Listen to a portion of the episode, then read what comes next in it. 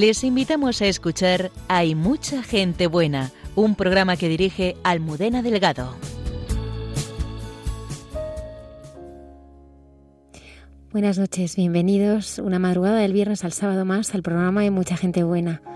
Me acompaña aquí en el estudio Antonio Escribano desde el control y el padre Miguel Márquez, provincial de los Carmelitas Descalzos, así como Juan García y el padre John de la comunidad del Cenáculo. Esta noche compartiremos sus vidas con todos los que estáis ahí al otro lado escuchándonos. Gracias por estar ahí y comenzamos. El padre Miguel Márquez es eh, provincial de los Carmelitas Descalzos de la provincia ibérica de Santa Teresa. Y esta noche eh, pues queremos saber muchas cosas de ti. Y nos hacía gracia al preparar la entrevista que nos decías que el amor no siempre acierta y queremos saber eh, por qué el amor no siempre acierta. Bueno, estábamos hablando de, uno de los títulos de, un libro que escribí y que es a partir de una conversación con mi madre en un momento de en el que ella me dijo una vez eh, no he sabido educaros algo así de esos momentos de crisis que tienen las madres no que creo que todas pasan por momentos así en los que sienten que o que todo les está saliendo mal o que todo se les va, se les va de las manos y en aquel momento a mí se me ocurrió esa frase que fue amar no es acertar cuando uno ama no hace lo que los demás esperan que hagan, ni lo más correcto, ni tiene la frase ideal. Una madre lo que hace es eh, lo que sabe hacer, que es amar, y, da su corazón, da su vida. Bueno, y a veces eso no tiene un resultado que los hijos eh, sepan acoger o comprender. Pero cuando una madre se va, lo que te queda de ella es todo, te queda su amor.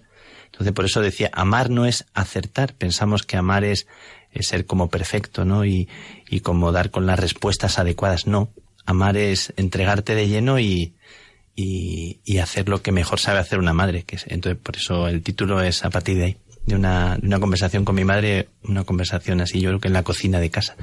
Sois cinco hermanos. Somos cinco, sí, sí, sí. Háblanos un poco de tu infancia y... Somos cinco hermanos eh, que, por cierto, nos llevamos muy bien. Venimos de estar ahora juntos en Navidad y ha sido muy bonito. Hay, bueno, ahora hablo de la infancia, pero digo que hay un, hay un, uno que es guía turístico, otro es policía, otro es deportista, hay una enfermera y un fraile. Oye, pues es, completo. Es muy variada la, la cosa, es muy variada y, y, luego cada uno, sí, cada uno tiene una historia muy particular, hemos sido muy aventureros y lo seguimos siendo. Y, y de pequeñitos, bueno, pues la verdad que hemos sido, hemos vivido en la, nosotros éramos de la época en la que se, se vivía en la calle.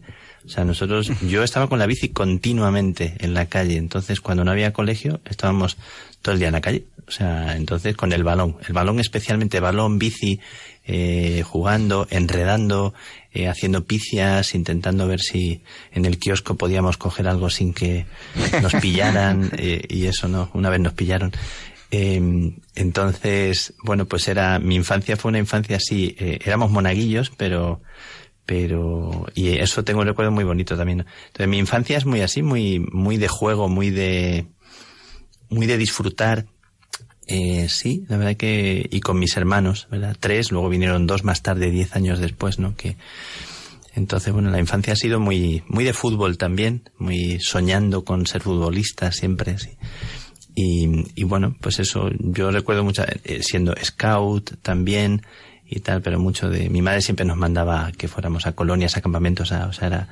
La, aventura estaba ya como desde, desde muy pequeñitos, ¿no? O sea que... ¿Vivías la fe en casa? Eh, sí, mi padre y mi madre eran, eran gente de fe que la vivía, que mi madre siempre rezaba mucho. Yo siempre tenemos la imagen, mis hermanos y yo, de mi madre eh, rezando al nazareno que hay en la Catedral de Plasencia, un nazareno de unos ojos así como muy intensos, eh, yo a veces he ido para encontrarme con, con la oración de mi madre en los ojos del nazareno, ¿no? Eh, entonces, porque a ese nazareno ella le ha contado su historia, ¿no? Le ha contado sus, sus, sus anhelos, sus momentos difíciles. Entonces, bueno, como me he ido a encontrar con esa mirada para darle gracias, ¿no? Y, y mi madre era una, es una mujer así que va a misa diariamente, tempranito y reza mucho. Era una mujer con no, no mucha cultura, estudió lo básico y luego ha sido una mujer que, que, ha sido siempre muy inquieta y nos ha querido dar a nosotros lo que ella nos tuvo, ¿no? Entonces, barriendo, fregando escaleras, haciendo lo que fuera, nos mandaba ayuda a inglés, a lo que fuera, ¿no? Para, y mi padre todo el día viajando, o sea, era, era representante de ventas y tomándose un bocadillo debajo de un árbol en las, los días calurosos de la Extremadura del verano, tomándose un bocadillo debajo de una encina para, para ahorrarse el dinerillo que podía pagar yendo a comer a cualquier sitio. Entonces yo tengo mucho este recuerdo de mis padres. Y, y él también un hombre de fe. Aunque venían de, de la Extremadura esta muy, bueno, de izquierdas y fuerte, ¿no? Eh, pero mi padre algo le pasó. Algunos misioneros pasaron por el pueblo y algo le tocó y, siempre nos insistía que había que ir a misa, que entonces eran, eran gente muy sencilla, sin una cultura así, pero nos transmitieron mucho esto. Eh, luego es verdad que, que, uno se despista, o sea que realmente después en la infancia y se despista uno mucho, pero, pero nos, nos quedó mucho marcado esto, ¿no? Y también yo creo que la oración de mi madre era de las que siempre decía que a ver si un hijo suyo era cura, ¿no? De las aquellas madres que decían ojalá un hijo mío sea cura, ¿no? Pues nada, se ve que. ¿Y cómo fuiste encontrándote con esa mirada? Sí, además fue, fue mirada, o sea que fue la sensación, porque siendo monaguillo estás muy despistado, ¿no? Estás pensando en, en mil historias, ¿no? Y, y yo recuerdo también, recuerdo muy bonito también la, los, los curas a los que conocía, ¿no? Y que me impresionaban, ¿no? Como cuando yo no, no tenía una, una vivencia de la fe como tan explícita, bueno, haces la comunión, haces la confirmación y tal, pero no, como que no ha pasado gran cosa. Bueno, pues sí rezas. Entonces, no lo sé. Yo creo que en un momento determinado, eh, cuando estás así tan, tan como cansado de competir, ¿no? Eh, estábamos en el fútbol todo el día. Mis compañeros llegaron a segunda división eh, nacional, algunos de ellos, y luego pues eso eran dos cosas las que en las que andaba yo siempre en mi infancia adolescencia que eran el fútbol y las chicas. Lo he, lo he dicho no entonces bueno pues ahora cuando voy recuerdo pasamos ayer por una calle y dije pues aquí era donde bueno donde nos juntábamos con Asun Isabel la otra la de más allá la Anabel y Marimar y tal. Así como con un recuerdo muy bonito muy bonito. Pero entonces bueno yo creo que un poco como cansado de de competir, ¿no? Qué sensación de siempre y, y como de tus propios complejos, tus propios, medirte con, con los demás y no acaba nunca de como de respirar hondo, de sentirte bien contigo mismo, ¿no? Yo creo que ahí es donde engancha algo, ¿no? Como una mirada que, que te hace sentirte bien contigo mismo, empezar a sentirte bien contigo mismo, ¿no? Como, uy, aquí, aquí hay algo. A partir del contacto con las carmelitas de Plasencia, con las carmelitas, con el mundo, su mundo, ¿no? El mundo de ellos. Y ahí fue como, empecé como a, decir, aquí hay algo que, que, yo quiero descubrir, ¿no? Quiero, quiero descubrir, quiero como dejarme entrar ahí, ¿no? ¿Qué es lo que más te sorprendía de las carmelitas? Porque ahora mismo, realmente en el, en el mundo en el que vivimos, pues pueden sorprender, ¿no? Las... Bueno, te sorprende que haya unas mujeres que se metan en un lugar y que estén ahí, o sea, que estén ahí y que, claro, lo primero que dices, pero bueno, vamos a ver, o sea, esta gente vive con alegría, vive con entusiasmo. ¿Es verdad esto? O sea, ¿es, verdad, o están encerradas? Es verdad esto que venden, claro, porque además ante, eh, están encerradas, están, o sea, que son contemplativas. Antes se decía más de clausura, no así de contemplativas. Eh, y luego cuando las conoces, tú dices, pero bueno, pero esto, o sea, no, no puede ser ficticio. O sea, hay una alegría espontánea que te, bueno, que te sobrecoge y además una viveza, ¿no? Mi madre siempre que va a verlas, como es una mujer tan así que le impresionan tanto las cosas, siempre dice, pero qué vivas están, ¿no? O sea, que, que, que dice, que qué mujeres más despiertas, ¿no? Dice ella, ¿no? Y, y es verdad, o sea, como que ahí hay algo que dices, uy, aquí, a ver, ¿qué, qué, qué pasa aquí, ¿no? Me acuerdo que, que, presidí la celebración de una carmelita de San José de Ávila de la hermana Adriana, que es madrileña, además una chica que, que había vivido mucho por ahí, bueno, un poco la movida madrileña y tal, y luego, bueno, pues eh, vuelve a retomar sus sueños de infancia. Y en la, en la misa dije a los chavales que había, porque había mucha gente que eran de sus amigos de la época aquella, ¿no? Otros del Opus, porque su familia es del Opus. Y entonces me dirigí a todos ellos y les dije, si veis que está triste, por favor, decidle que se salga. Por favor, si la veis que está deprimida, que está amargada, que se vuelve una, una monja psico. Pero si la veis que está alegre, preguntadle qué le pasa. Y intentad investigar qué se esconde detrás de eso, ¿no? Un poco a mí me pasó esto. Yo dije, aquí hay algo, ¿no? Yo andaba en el mundo ese de, pues de, de, las cosas sensibles muy, muy fuertemente, ¿no? Porque nosotros hemos ido de jugar, de disfrutar de, de esto, ¿no? Entonces, fue muy, muy bonito descubrir eso, ¿no? Como algo, algo que está más allá y empezar a preguntar. Empezar a preguntar y además meterme en ese lío de hacer silencio. Y entonces estabas en silencio y no le decías nada a Jesús, estabas simplemente en silencio. Me encontraba muy bien en silencio. Le podía decir algo o tal, pero era, era un sentimiento de, de estar como con mucho gozo allí, ¿verdad? Como, como sintiéndome bien, sin más, estando allí, solamente estar con él. Era la sensación de una mirada. Yo luego cuando he escrito y he dicho algo, he dicho, era la sensación como que alguien te mira y como que te está eh, él encontrando a ti y haciéndote que tú te encuentres a ti, ¿no? Después de... Yo, yo he sido como muy acomplejado de todo, complejo de bajito, complejo de no sé qué, complejo de mil complejos, un desastre en, en la escuela, claro, todo el día jugando, pues. Eh, en el fútbol, claro, jugaba, no jugaba bien, pero acabé jugando muy bien porque me pasaba el día jugando, entonces... Y entonces de repente es encontrar una mirada que te hace respirar. Es importante, ¿no? Esto que estás diciendo, porque yo creo que, que a veces... Eh, bueno, a veces no siempre es, es eh, todo depende de, de, por qué nos dejamos mirar, ¿no? Y a veces siempre nos dejamos mirar por personas que no nos quieren, ¿no? ¿Cómo es esa mirada del Señor? O sea, ¿cómo, cómo, cómo te mira el Señor? ¿Qué te hace descubrir de, de ti? Eh, te hace descubrir, o sea, te hace, te hace como, te devuelve como una imagen de que te hace eh, sentirte gozoso de, de, de, ser quien eres sin, sin tener que como que buscar agradarle a toda costa, ¿no? Sino que te sientes bien en tu propia casa. Entonces es como una mirada que te, que te devuelve a una, a una confianza, ¿no? Yo siento que te hace como digno, te hace sentirte bello. Uy, entonces ese sentimiento de, de, como de, de belleza interior en ti, eh, es como sobrecogedor porque tú que siempre te has considerado que saldrías perdiendo en cualquier en cualquier eh, comparación con otro verdad eh, pues de repente es como que él dice no yo ayer en la homilía con las carmelitas decía qué cosa tan bonita esto de, de tú eres mi predilecto no la palabra predilecto.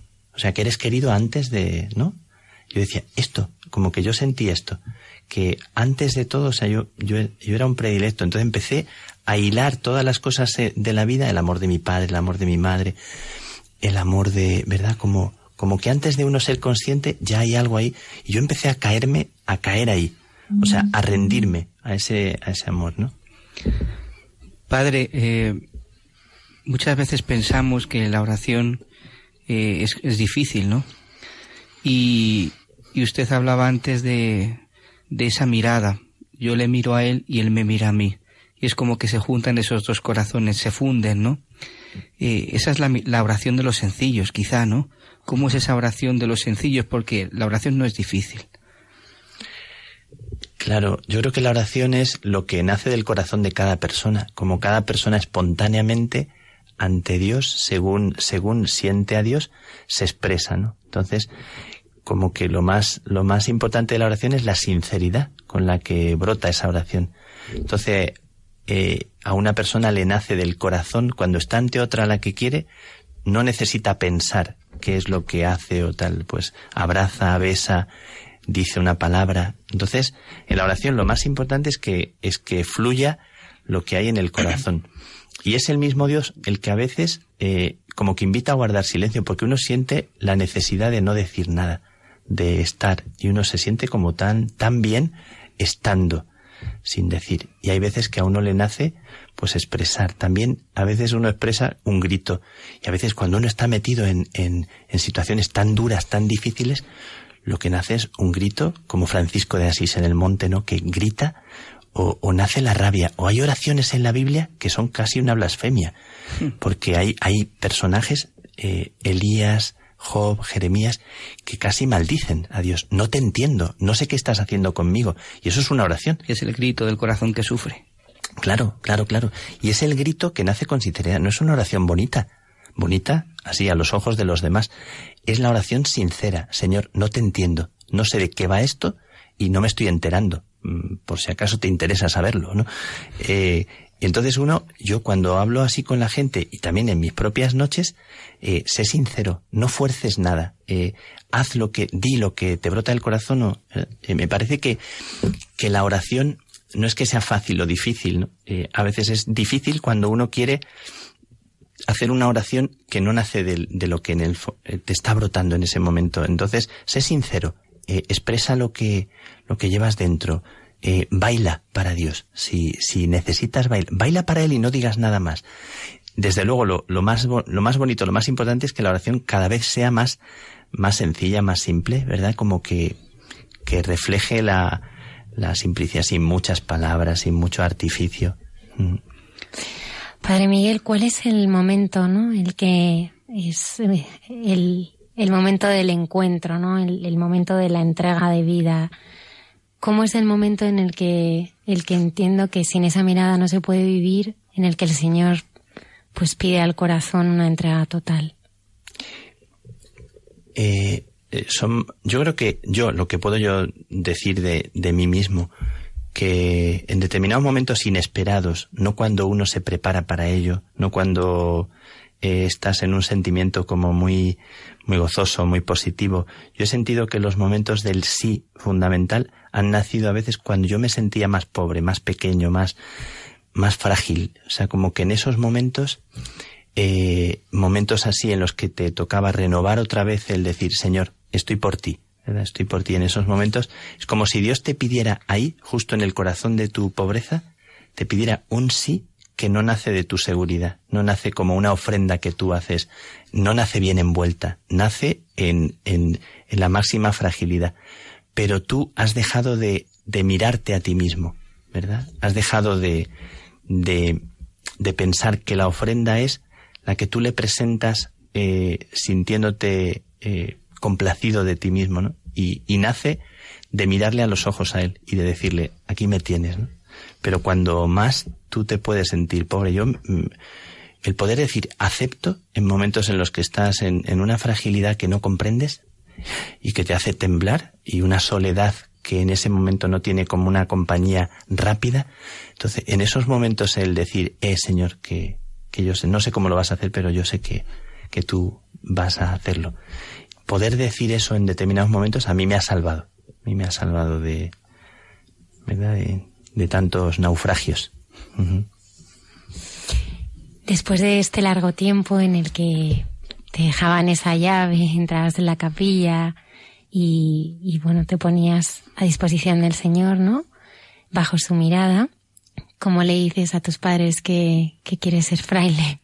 Bueno, en realidad ya les, les, les, cayó como una fruta madura, porque después de las cosas que yo hacía, o sea, después de estar todo el día en la calle con la bicicleta enredando y, y tal, de repente que, que, me vieran que no paraba de ir a las monjas para pedirles la llave, dijeron, aquí... Eh, Está pasando aquí está, Y mi madre estaba preocupada porque ella decía, mi madre es muy, muy sensata, es muy, es muy religiosa, pero luego tiene mucho sentido común. Y decía, pero hijo, yo esas cosas no se las veo hacer a nadie.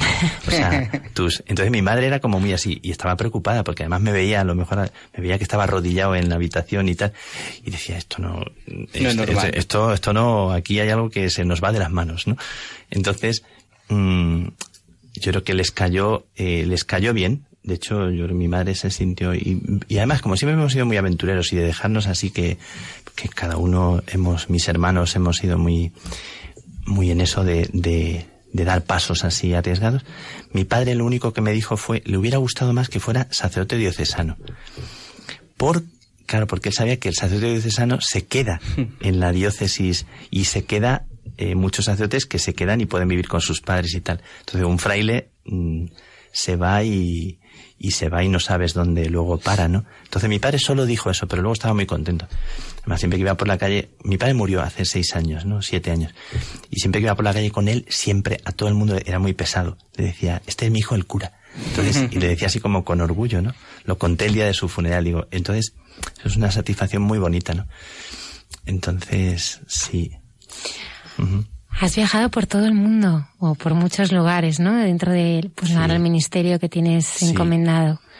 ¿Y, cómo te has sentido? ¿Cómo salir al encuentro también del Señor en otros lugares, a lo mejor, donde, donde cosas tan normales como para nosotros, ¿no? Como ir a misa, vivir nuestra fe, pues a lo mejor es, es distinto. ¿Cómo es tu encuentro con, con Jesucristo en el mundo y además también como padre, ¿no? De... Sí, a mí me toca viajar mucho y como provincial pues me ha tocado ir a África unas cuantas veces, eh, ir a América bastantes veces, ir a Asia también. Entonces, eh, el encuentro es como un dejarse encontrar. En realidad, yo puedo ir como padre, como provincial, y en realidad esto no es como una fórmula. O sea, yo lo vivo muy así intensamente, como la gente te evangeliza. O sea, la gente te, te desarma, te desarma. La gente te atraviesa. Hmm. Un, un ejemplo concreto muy pequeñito. Eh, acabo de estar en, en Burkina, en Togo, en Costa de Marfil. En, eh, Burkina teníamos la ordenación de un sacerdote. Yo me puse en una esquinita de la iglesia para rezar un poco y preparar algo que tenía que decir. Y había una chica rezando delante del salario, rezando muy recogida. Yo me senté al lado de ella como para... Y en ese momento yo iba a preparar, pero yo no estaba, no estaba pensando en, en nada ni en confesar. Y empezó a venir la gente y se sentaba al lado y se empezaban a confesar en su lengua, en diulá o en el moré y la gente, la forma de confesarse, cómo hablaban, cómo el sobre... A mí me, me atravesó, me, me sobrecogió mucho la, la manera... Yo les daba en francés, les daba la, absolución, les decía una palabrita, pero esta sensación de, de que lo que la gente vive como que sin entender, palpas que ahí hay como mucho anhelo, mucha vida, mucho sufrimiento. Entonces a mí me evangeliza mucho el sufrimiento de la gente y la lucha de cualquier persona. Entonces, donde quiera que vas, es como que es un grito de Dios, ¿no? Es agotador. O sea, yo los viajes que haces a veces son agotadores porque es de un sitio a otro, una misión a otra.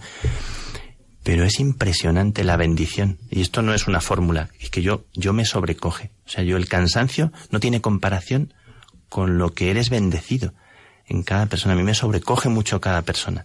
Incluso en su dolor también me sobrecoge porque hay mucha vida ahí y mucho Dios. ¿Qué respuesta damos al dolor, no? Hablabas de Job, de Elías, de Jeremías.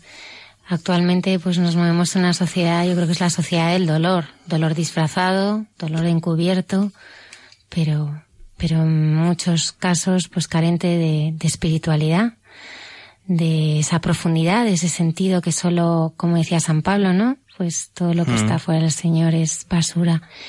¿Qué respuesta le das eh, tú al dolor mm. o a los que sufren? Pues lo primero que digo es que yo no he sufrido tanto en la vida. O sea, yo tengo mis propias noches, mis sufrimientos, pero me siento como muy pequeñito para poder decir una palabra como respuesta al dolor que la gente tiene. Yo escucho cómo la gente debajo de su dolor tiene también una respuesta. ¿Qué hace la gente con su dolor? Eso yo, para mí sigue siendo una escuela. Yo cuando voy a cualquier lugar y ves cómo la gente lucha, cómo se ponen en pie, cómo como en Burkina, ¿no? Una mamá de familia en una bicicleta con chanclas, con un, unos bultos inmensos y con el niño a la espalda, un bidón de agua en un lado, haciendo kilómetros, sudando. Esa es una foto que capté. Yo digo, esta mujer diariamente eh, está haciendo un camino eh, y yo me quejo de determinar. Entonces, hay una respuesta de las mismas personas a ese dolor. Yo creo que hay una respuesta debajo del mismo dolor, pero la gente espera nuestra compañía. La gente espera que alguien esté al lado, aunque no sepas la respuesta ni sepas qué decir. Lo de amar no es acertar, ¿no? Lo de amar no es que tengas la respuesta ni la medicina, ¿no? Amar es estar al lado, amar es, es acompañar. Eh, eso que no acertamos a hacer, ¿no? Yo me siento muy torpe para, para eso. Pero la gente cuando alguien está al lado y, y ofrece su pobreza para estar al lado, el dolor encuentra algo, ¿verdad? Encuentra una luz en la noche, ¿no? Una estrella en la noche, que estamos en esta noche. Y, y yo cuando escuchas, escuchas, debajo de la basura siempre aparece alguna cosa, eh, alguna perla. Entonces es verdad que hay mucha basura y que cuando nos contamos hay mucha queja, mucho lamento, mucha, mucho amargor en mucha gente, pero cuando hay alguien que escucha con paciencia, siempre aparece un hilillo del que tirar, ¿no? Y, es la misma persona la que lo tiene, no eres tú el que le llevas eh, la pastilla adecuada, ¿no? La misma persona, la que del fondo de sí misma, más abajo de sus infiernos, hay algo. Cuando eras jovencillo y entrabas en contacto con las carmelitas, ¿no? Te preguntabas, nos contabas, ¿no? Oye, ¿será esto verdad? Porque, claro, es, es como, pues a mí me gustaría ya desde, bueno, pues todos los años que llevas ya, pues caminando al lado del Señor, ¿no? Que compartieras con los oyentes cuándo Él ha salido a tu encuentro, ¿no? En qué momentos Él se ha hecho presente en tus naufragios. Ya nos has contado, ¿no? Que Él ha estado ahí, ¿no? Pero es verdad, Él es verdad. Eh, yo he sentido, porque yo como como no vengo de, de, o sea, vengo de ese mundillo, ¿verdad? No es que yo nunca he estudiado en colegio religioso, siempre, ¿No, no, no, no, siempre era colegio público, además, yo, yo creo que el colegio mío era el más salvaje de, de Plasencia, porque eran tremendos, ¿no? A mis hermanos luego les llevaron a otro, ¿verdad? El que estaba enfrente que era un poquito más, ahora mi cuñada es el director de ese otro colegio, pero el mío era el de la gente de los barrios así más, mm, más cañeros, ¿no? Más. Entonces, bueno, eh, yo eh, eh, he sentido como que eh, el Señor, o sea, me ha ido mostrando, iba a decir que, que su rostro, inesperadamente, es verdad que yo tengo como mucha capacidad de asombro. Es verdad que yo, yo sí que conservo eso, ¿no? Como mucha capacidad de sorprenderme de las cosas. Pero me sorprende mucho el ser humano, lo que se esconde dentro del ser humano, porque veo mucho a Dios ahí. Y Dios me ha ido regalando como comienzos en tantas situaciones milagros de vida. Yo, yo, yo soy un coleccionador de milagros. Por favor, comparte. Sí, no, muchos milagros de vida en, en, muchas personas, o sea, cosas tan bonitas. La gente te cuenta cosas tan, tan bonitas, tan, tan sobrecogedoras, ¿no? Que, bueno, hace poquito la, una carmelita, o sea, eh, Patricia, eh, la priora de Ondarribia, cuenta la historia de su tía, que murió de septicemia en País Vasco. Dolores terribles, ¿no? Y, dice que muere y poco antes de morir dice tres, dice tres veces en, en euskera, Seine derra, y es qué hermosura, tres veces, se le ilumina la cara y tal, y dice qué hermosura, qué hermosura, y muere. Entonces, la familia queda durante muchos años impresionada. Hace seis o siete días murió una carmelita en, en, de 39 años, la más jovencita del convento de Santa Cruz de la Sierra en Bolivia de un, de un tumor en la cabeza. O sea, terrible el mazazo. Yo le envié una bendición, cuando estaba en agonía, le envié una bendición grabada para que se la pusieran en el oído, ¿no? Para que Dios la guardara en el hueco de su mano, para que sintiera gracias por tu vida, tal. Bueno, creo que la escucho.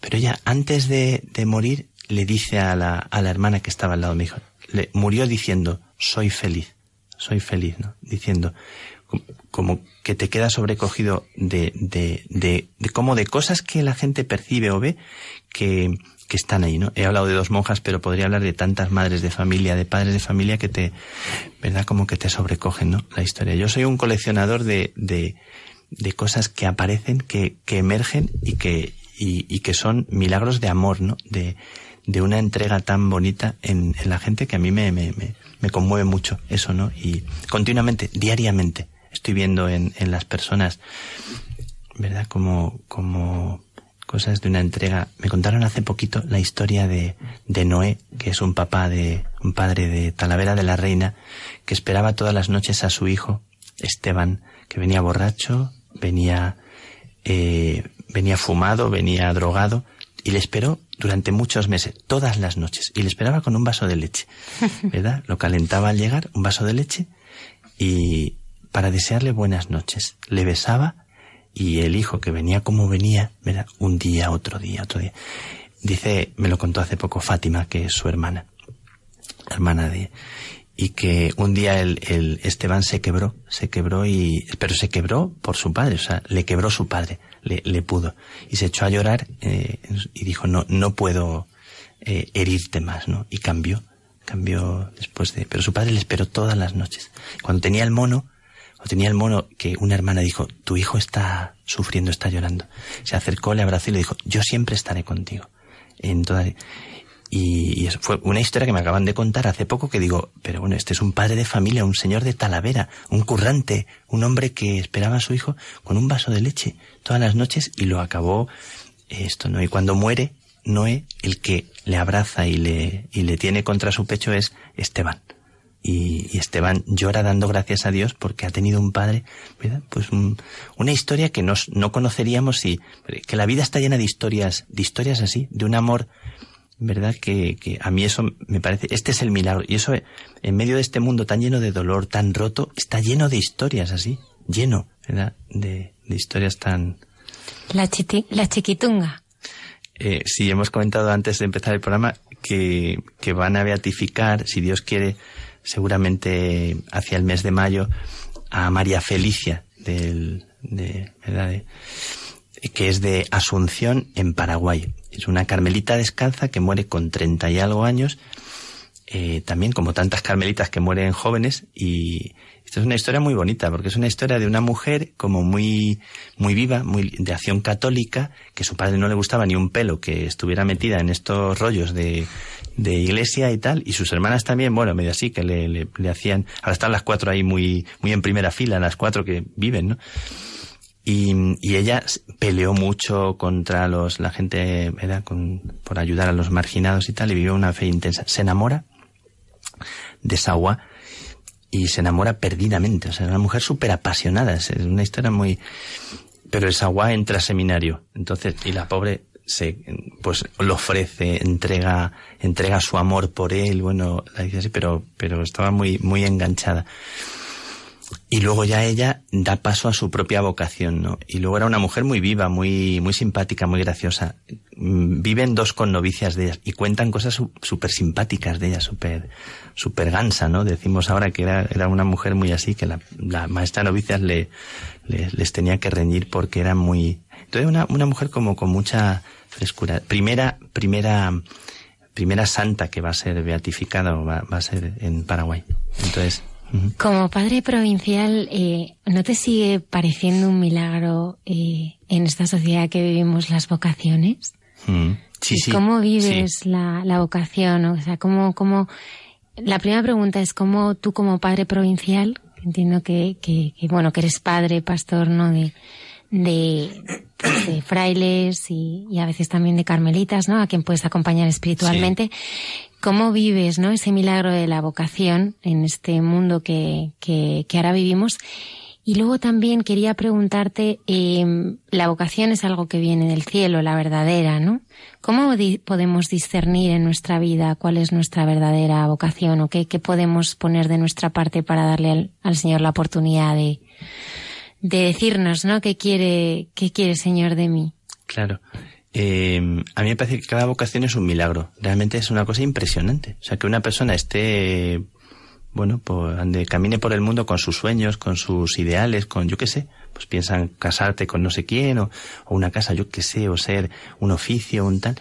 Y de repente algo pasa, ¿no? Que, que, y yo me he encontrado tanta gente que, que estaba en otras movidas completamente distintas y que algo tan poderoso, tan fuerte, que solo quien ha pasado por ello eh, puede comprender. Yo creo mucho en ese milagro, ¿verdad? Porque luego mm, he descubierto que es muy auténtico, que es muy verdadero, porque es muy poderoso. Porque si uno no tiene vocación, no es capaz de, de afrontar tantas situaciones que no son fáciles. Yo, el primer librito que leí, me acuerdo que lo leí estando todavía en Plasencia, era de un carmelita, el padre Valentín, y que hablaba de la sequedad. Y yo decía, ¿pero qué es esto de la sequedad? Entonces, como que la verdadera oración, el verdadero encuentro con el Señor se prueba cuando uno atraviesa la noche, la crisis y tal. Y a pesar de todo hay algo dentro que tú no te has dado a ti mismo y que te hace como, como querer eh, decir, es por ti, por quien quiero, y no por el gusto que yo siento, ¿no? O sea, como si fuera algo tan poderoso, tan fuerte, ¿no? Como alguien que se enamora de una persona y no importa que esté enferma, que le salga, en verdad, heridas o... Bueno, entonces, mm, yo creo mucho en el milagro de la vocación y en el milagro eh, que no es programado y que no es y que nadie esperaba, ¿no? De personas que, en verdad, y, y creo mucho que, que nosotros, la segunda pregunta, ¿cuál era? ¿Cómo discernimos una vocación? ¿O cómo realmente podemos darle al Señor el espacio, ¿no? Para, para que nos lleve a donde Él quiere que, vayamos. Yo creo que un cristiano, la primera cuestión de un cristiano es que uno se abre a Dios y le dices, mm, aquí me tienes. Esa oración es válida para todo el mundo. Uno que se va a casar, otro que se va a quedar soltero, el otro que va, o tal. Pero como que la oración básica es ante Dios decir, aquí estoy, ¿no? Yo quiero ser amigo tuyo. Eh, o sea, quiero, quiero abrirme a lo que, a lo que tú puedas sugerir. Me parece que es como una disponibilidad, ¿no? Eh, sea cual sea luego la orientación que, incluso eso. Entonces me parece que esa disponibilidad es eh, fundamental para cualquier persona. Señor, que, decía la Santa, Santa Teresa, ¿qué mandáis hacer de mí? ¿No? Vuestra soy para vos nací, ¿qué mandáis hacer de mí? Entonces me parece que, que tanto por parte de cada uno el, el, el, abrirse a una vocación permanente que es escuchar al Señor, ¿no? O sea, la vocación no es que tú seas fraile, la vocación es que lo que te hace vivir es lo que Dios te va sugiriendo cada día, ¿no? Como cada día tú quieres estar atento. Habla, Señor, que tu siervo escucha. Hay muchos oyentes que a lo mejor dicen, pero Señor, habla, porque yo no le escucho. Eh, uno de los momentos más bonitos de la Biblia en el Antiguo Testamento es el título de un libro que tenemos aquí en la mesa, que es A la puerta de la cueva. Entonces, eh, cuando el profeta Elías está pasando un momento horrible, porque está deprimido, está fatal, y se desea la muerte, esa es una oración, él reza y dice, basta ya, quítame la vida. Esta es una oración que hace Elías a Dios. Así le plantifica a Dios. En ese momento es cuando Elías eh, siente que tiene que viajar, eh, se mete en una cueva y alguien le dice, ponte a la puerta de la cueva, ¿no? Que yo voy a pasar. Siempre se dice que en ese momento, cuando él siente la ausencia, cuando él está en lo más deprimido, es cuando surge eh, la experiencia más bonita de, de, Dios, ¿no? Cuando Dios, en el momento en que él ya no espera nada, es cuando algo pasa, ¿no? Yo le diría a la gente que no escucha a Dios o que no siente a Dios, que en muchos momentos de la vida, cuando llegas a ese extremo en el cual ya no te quedan fuerzas ni para rezar, ¿verdad? ¿No? Esto dicen que en Auschwitz, cuando la gente ya no perdió la esperanza, hay gente que dijo no, pero, pero hubo gente que allí eh, se mantuvo porque sintió que Dios estaba allí con ellos, ¿no? Alguien decía, ¿no? Allí murió Edith Stein, murieron tantas personas, ¿no? Eh, entonces, yo creo que todos tenemos memoria de que del fondo del dolor, del fondo de la noche, es cuando a veces se ilumina algo, algo inesperado y una persona aparece, aparece una palabra, aparece algo, brota un tallo en un tronco seco. Eh, yo creo mucho en esto, ¿verdad? En, en, que lo que he visto a veces en medio de la, de la muerte, en medio de tantas, de repente que surge algo inesperado, no sabe uno por dónde, y es como un pequeño, una pequeña signo de vida, ¿verdad? Y una persona que no esperas, no te esperas de esa persona, que esa persona sea la que te, te, te diga una palabra y es como un ángel inesperado. Yo creo mucho que en medio del dolor surgen abrazos, surgen encuentros, surgen ¿verdad? cosas que tú no has fabricado y que son un don. O dice la Biblia que hay un pozo que tú no habías visto. Siempre hay un pozo, ¿verdad? Que tú no has visto en medio de una situación.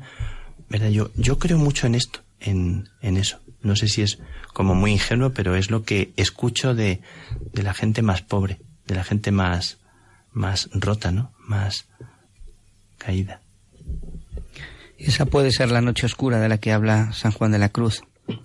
San Juan de la Cruz habla de una noche en la que uno pierde el sentido de todo y se pierde a sí mismo y, y pierde el suelo y, y, pierde el sabor de las cosas que antes le, le, le sabían bien y pierde el sentido y pierde a Dios, pierde a Dios en su eh, sentir de Dios. Entonces, no siente a Dios. Santa Teresita, que luego no, no voy a pisar lo que viene después, pero la noche de la fe. Dice Santa Teresa que uno pasa por momentos en los que siente que nunca ha sido amigo de Dios. Santa Teresa.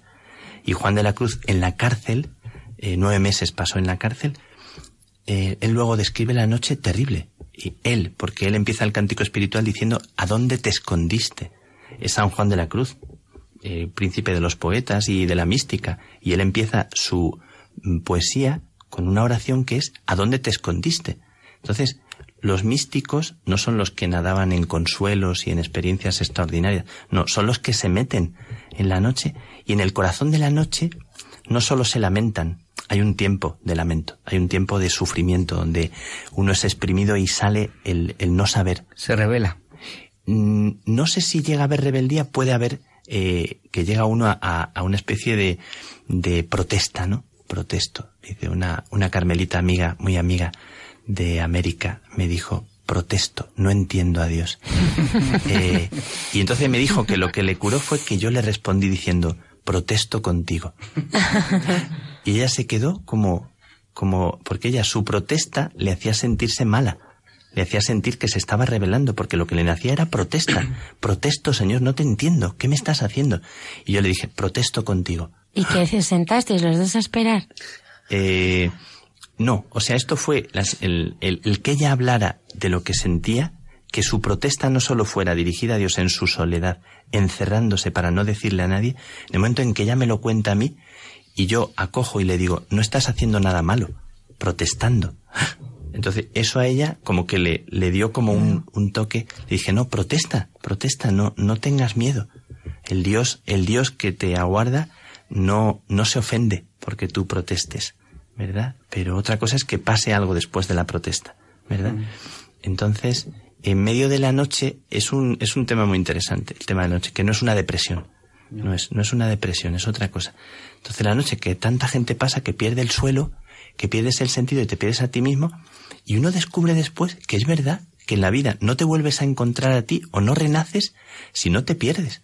Pero nos da tanto miedo la inseguridad, nuestra inseguridad, nuestra imagen, que si no te sueltas a ti, claro, como otra cosa de la noche, que si no sueltas a Dios, no dejas que Dios nazca como Él quiere, ¿no? Si no sueltas al Dios que conoces, por eso los, los verdaderos creyentes no son los que manipulan a Dios y comercian con Él como si ya le pudieran domesticar, ¿no? Los verdaderos creyentes son los que pasan por la noche de no verle, de no sentirle, para que Dios pueda venir como Él quiera. Entonces la oración es abrirte a lo que no conoces de Dios. No sé si es muy fuerte decir esto. Padre Miguel, si tuvieras que decirle a, o explicarle a alguien que no conoce a Jesús cómo es Él, con tus palabras, desde tu experiencia, ¿tú crees que le gusta jugar al fútbol? Eh, ¿Qué cosas le gusta hacer? ¿A Jesús? Sí. Uy, ¿Tú crees? Y es que a veces me, lo, me, pienso, digo, bueno, ¿cuáles eran sus aficiones? ¿Qué hacía él cuando estaba sí, pequeño? Sí, o sea, ¿qué le gustaría hacer? ¿A qué se jugaba en Nazaret? ¿A qué, jugaba, en Nazaret? Bueno, le gustaba hacer, bueno, como... Eh, Cosas de madera. Pero yo a veces pienso, ¿cómo, pues qué le gustaría? Si se reiría, qué cosas le harían gracia, no sé, ¿cómo, cómo, cómo tú le has experimentado? ¿Cómo es ese Jesús que tú conoces? Yo la sensación que tengo es que Jesús era una persona que por lo que sucede después en el Evangelio, la conexión que tenía con, con cualquier persona, con los pobres, incluso con los más vulnerables, había una conexión como muy fuerte. O sea, en él había una sintonía, una capacidad de sintonizar como algo, como que a mí esto me descubre que Jesús tiene una, una capacidad como muy, muy fuerte para eh, la empatía, ¿no? Para la empatía. Lo cual significa que él es también una persona que, que ha habitado mucho su, su propia vulnerabilidad. ¿No? Porque esa es la gente que conecta tan, tan bien con... ¿Por qué ellos se sentían inmediatamente invitados? Porque él era una persona que mostraba, lo que mostraba no era prepotencia, ¿no? No, no mostraba como alguien ya acaba de, este es un santo, ¿no? Como que es un santo y dices, pues entonces me arrodillo ante él, ¿no? No, la gente se sentía invitada a tocarle, a, como a estar con él, a y a contarle, ¿no? Entonces, esto tiene mucho que ver con el juego, también con el juego, con la danza, con el, con el ser próximos a las personas, con el que las personas no son tus extraños. Entonces eso, eso pues me, me resulta, eh, claro, tenemos las bodas de Caná, que, Jesús está allí compartiendo con la gente, y que era una persona inmediatamente amigable, o sea, que era una persona capaz de. Entonces, eso se prestaría a, ¿verdad? Como al, al, a la sintonía, al juego, a lo que fuera, mm, no sé, me, a mí me parece que, no sé, la capacidad de bromear o de, o de, me parece como que, que, que sería muy, muy natural, ¿no? La, la capacidad de, de, ponerle humor a, a las cosas me parece que es una cualidad muy bonita de una persona normal, ¿no? El, el, el saber sacar el lado, eh, el tener chispa para sacar me parece como muy bonito, ¿no? Hay una peliculilla de esa de plastilina, ¿no? La de Jesús, no sé cómo se llama. El gran milagro. Eh, ¿Puede ser esa? ¿Sí? No, el gran milagro es la de la misa, ¿no? ¿O no? No, es otra. El gran milagro es la de la misa, es otra. Eh, bueno, el hombre que hacía milagro, eso es. Entonces es como de plastilina y Jesús aparece de vez en cuando le da le da como un golpe a, a los a, en la espalda a los discípulos o tiene gestos así como muy muy espontáneos, ¿no? Muy bonito. Me gusta me gusta mucho esa esa manera de Jesús de, de, de, estar presente. Pero me gusta mucho eso, cómo Jesús mira a la gente, se encuentra, eh, se aproxima y los demás se sienten invitados a aproximarse a Él sin, sin ningún miedo, ¿no? Pero cualquiera, ¿no? De la Santa de Ávila, ¿qué podemos decir? Tiene tantísimas anécdotas y, ¿y cuál te sientes particularmente tocado? Por, por su vida o qué? Una anécdota, mira, si, si la primera que me ha venido nada más decir esto es que la santa fue una mujer muy criticada y había un dominico, el profesor de prima de Salamanca, que la ponía a escurrir, o sea, la, la, sí, bueno, la santa tuvo muchísima gente que la ponía verde, o sea, que le criticaba, que esa monja inquieta y andaría, dijo el, el, eh, ¿verdad? el nuncio, dijo el nuncio Sega, dijo, esa fémina inquieta y andariega, amiga de andar por ahí. Más le valdría estarse en su convento y dejarse de andar. Eso fue, eh, dijo, no, el, el nuncio que venía en lugar del otro nuncio que era amigo suyo. Pero la santa tuvo mucha gente que le, que le, que no sospechaba de ella, que era una mujer como, no sé, como que era demasiado normal y demasiado alegre para ser verdad la mística que, verdad que manejaba. Entonces como que no, no fuera, no casara la normalidad, el humor. Ella en los conventos lo primero que te enseñan las fundaciones es las panderetas, los tamboriles, la... porque era, era una mujer que combinaba una sencillez, una austeridad de vida con, con mucha alegría. Y, ¿verdad? Y a las monjas les, les invitaba mucho a, ¿verdad? A vivir la alegría, a tener sentido del humor. Lo, lo que más le podía esto era una monja melancólica.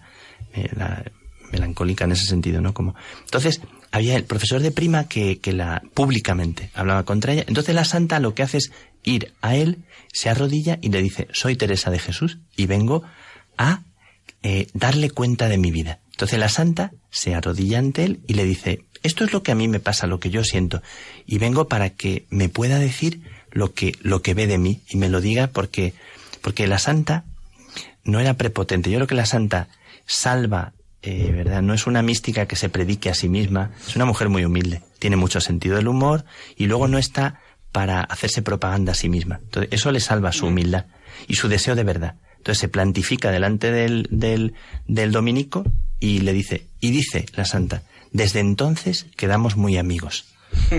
me encanta esta anécdota, me gusta mucho, por el estilo de la santa, como a los enemigos, en lugar de enrocarse o de sentirse con, su, con el orgullo herido, no, porque a la santa no, no, no le preocupa que la critiquen.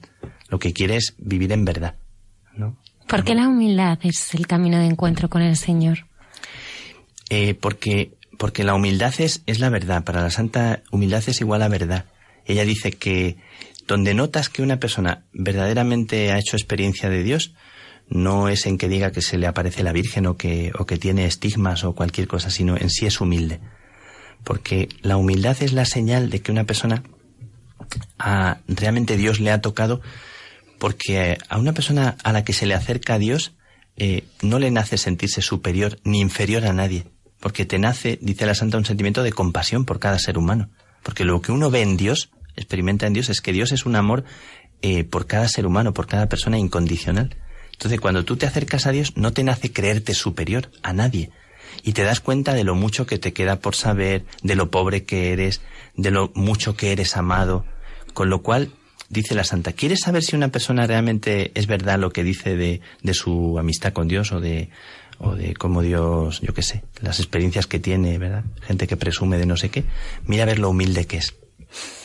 Padre Miguel, eh, a lo largo de esta entrevista, pues hemos podido eh, también eh, compartir contigo pues esta relación tan entrañable que tienes con tu, con tu madre, ¿no? Y cómo vivió también tu vocación. Y ahora quiero preguntar cómo, cómo es tu relación con nuestra madre, ¿no? Y cómo, cómo ha estado ella presente también en este camino, ¿no? De, de dejarse encontrar por, por esa mirada que desde el principio pues existía, ¿no? Sobre ti, ¿no? Del Señor hacia ti. Pues la verdad es que desde el principio la presencia de, María en mi vida ha sido como muy, muy fuerte, muy... Eh, la sensación de que al, acercarme... hay una cosa que conservo de cuando era niño, en las pesadillas de la infancia, cuando tenía pesadillas, alguna pesadilla, algún sueño así, o cuando por la noche tienes el miedo ese de... de entonces me acuerdo que siempre que invocaba a María, esto es antes de, de, de aquellos 15 años, me acuerdo que era invocar a María y, y como que fuera siempre eficaz, como eso se quedó ahí desde siempre, desde pequeñito. Entonces siempre ha habido como una, una sensación muy, muy bonita de familiaridad con María. Yo entonces viví mucho a San Luis María de de Montfort, la esclavitud mariana y lo de por María con María. Entonces he vivido como mucho esa familiaridad, esa, esa intimidad con María que me ha resultado siempre como muy, como tan bonita, tan, tan especial. Y he sentido como que María siempre era una brisa, una brisa de aire fresco. Y siempre que he dicho María, he sentido como que, como que algo se abría, como que algo eh, renacía, como una, una salvación muy eficaz, ¿no? Y lo siento así como algo muy, muy íntimo, ¿no? Eh, luego es verdad que los carmelitas, pues somos hermanos de la bienaventurada Virgen María del Monte Carmelo, pero antes de eso, eso yo me, he sentido como muy, muy acompañado, muy, muy tocado, muy llevado de la mano. Una vez un profesor de universidad, de los que no tienen fama de ser creyente, me dijo, y te voy a contar una cosa que me da mucha vergüenza contarte, y dijo, es un profesor de, de la Carlos III, no vamos a decir más, pero decía, es que a veces por las noches cuando estoy en la cama, eh, extiendo la mano y, y siento como que le digo a María, dame tú la mano, y me duermo con la sensación, me dijo, digo, si sabe la gente que este profe, este profesor, y yo le dije, y yo, a mí me pasa lo mismo, como diciéndole, no tengas vergüenza porque yo, el sentimiento de decirle a María, eh, o sea, llévame de tu mano, muchas veces le digo a la gente, que María te lleve de su mano, ¿no? Eh, me, me, me siento muy así, me siento muy, muy de la mano de María. Y en medio de los peligros, de las sensaciones a veces de sentir que lo estás haciendo todo malo, que si a veces se siente uno tan torpe, o cuando sientes que haces daño a la gente, no sé. Es como decirle, María, dame tu mano y, y dale tu mano, ¿no? O sea, y siento que es como muy eficaz. Siento, lo siento muy íntimamente, con mucho gozo. Me, me, me nace, sí. Y luego me nació hacer la tesina sobre un texto que me, me tocaba mucho, que era el Magnificat. Entonces hice la tesina sobre el Magnificat porque quería entrar en el Magnificat. Digo, aquí hay algo que es muy bonito, como un canto de alabanza en medio de una situación tan dura. Entonces María canta, canta eh, una victoria, canta algo tan bonito en medio de una situación desastrosa, ¿verdad? Y de hecho, eh, lo que pasaba allí en el país, y sin embargo es verdad lo que canta. Yo me gusta mucho ese canto de María. Como que fuera un poco lo que es mi vida, mi historia, ¿no? Y qué experiencia de Dios, ¿no? Sí, Sí, sí, porque de hecho el canto del Magnificat es eso, es como la experiencia que tiene María y la canta, le, le estalla por dentro, no puede dejar de decir que Dios ha sido misericordia, ha sido poder, ha sido salvación, ¿no? Y cómo, y cómo es verdad, como ella sabe que es verdad, ¿verdad? Y no. ¿Hacia dónde miramos? Eh, para no perdernos, para tener esperanza, para... Yo creo que hay que mirar eh, desde dentro desde, desde dentro de nosotros mismos, desde donde está la fuente que cada uno lleva en sí, hay como una fuente, hay un, hay un centro que nos da confianza, hay una mirada, yo creo que hay que eh, dejarse mirar para poder mirar. Eh, yo creo que todo ser humano tiene, tiene un lugar que, que, centra su mirada y una música callada, decía San Juan de la Cruz, ¿no? Eh, eso es, sería más con la escucha, pero, pero hay que mirar a donde nace la vida. ¿verdad? Yo creo que la vida siempre nos está naciendo y está naciendo en los demás. Hay que saber dónde mirar en las personas porque siempre les está queriendo nacer la vida. Y si uno acierta a mirar, descubre que por algún lado, incluso en troncos carcomidos, ¿no? Como es el poema de Machado.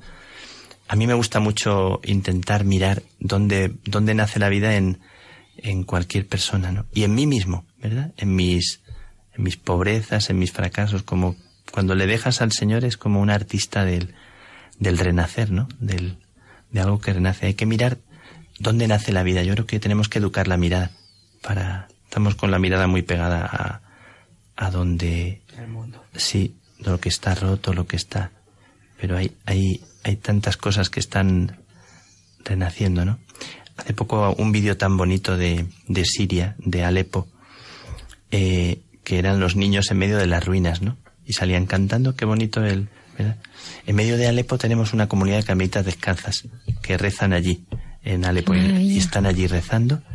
Entonces, hay que mirar a tantos sitios donde hay personas que viven entre ruinas, así, eh, física y metafóricamente, personas que viven en medio de dolores, de situaciones, y que son personas que están dando paso a la vida, ¿verdad? Y, y yo, eso está pasando en nuestro mundo y mucha experiencia de Dios, muy fuerte, en rincones donde uno no imagina, ¿no? Entonces yo creo que hay que mirar eso, ¿no? Hay que mirar. Un enfermo de SIDA de un hospital de La Habana que no tenía una educación religiosa y llama a un fraile nuestro para decirle que ha sentido en el pecho una paz y un amor como jamás en la vida había sentido, ¿no?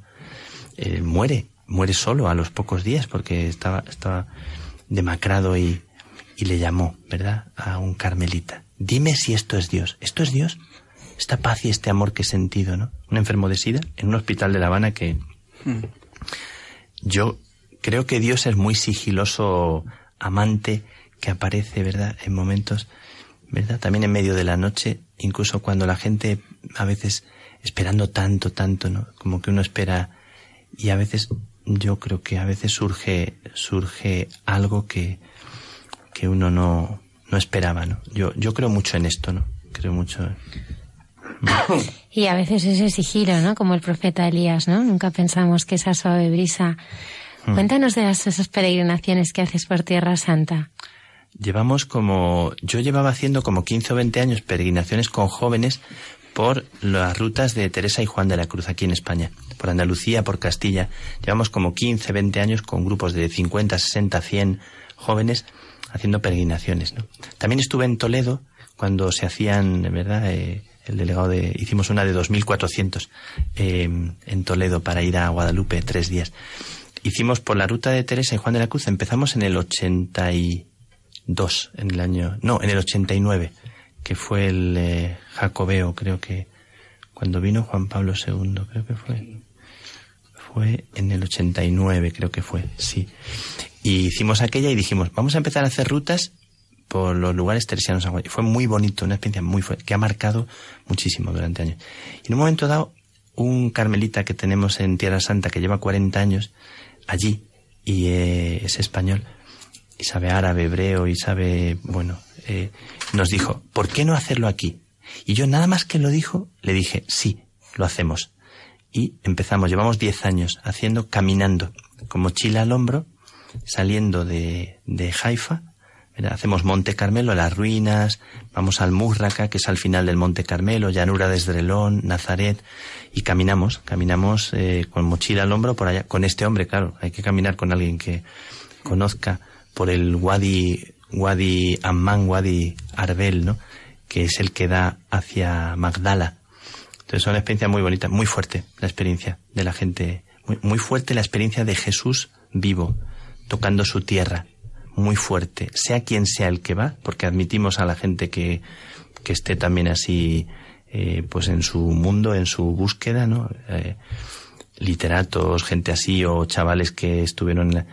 Y a cada uno la experiencia de la tierra de Jesús y Jesús en su tierra, eh, para mí que soy, que organizo, es tan bonito como a cada uno le da algo de lo que necesita y de hecho, los 10 años la gente termina y, es como una fórmula tan simple y tan. Y yo pocas cosas, ¿eh? ejercicios, convivencias, mil cosas he hecho. Pocas cosas tocan tanto como. Y, tocan tanto donde a cada uno le duele. ¿verdad? Vamos a terminar ya la entrevista, pero me gustaría preguntarte. Eh, en el Evangelio, en este momento de tu vida, ¿dónde te gustaría encontrarte con Jesús? Yo creo que en cada momento de la vida eh, nos podemos encontrar en un lugar u otro, ¿no? Pero en este momento, ¿a ti dónde te gustaría encontrarte con él? Eh, lo primero que me ha venido cuando has dicho esto es eh, Juan en el pecho de Jesús, o sea, lo primero, o sea, lo primero que me nace es, es ahí, con Juan en el pecho. También, también con María a los pies de Jesús, ¿no? Con María ahí, ¿no?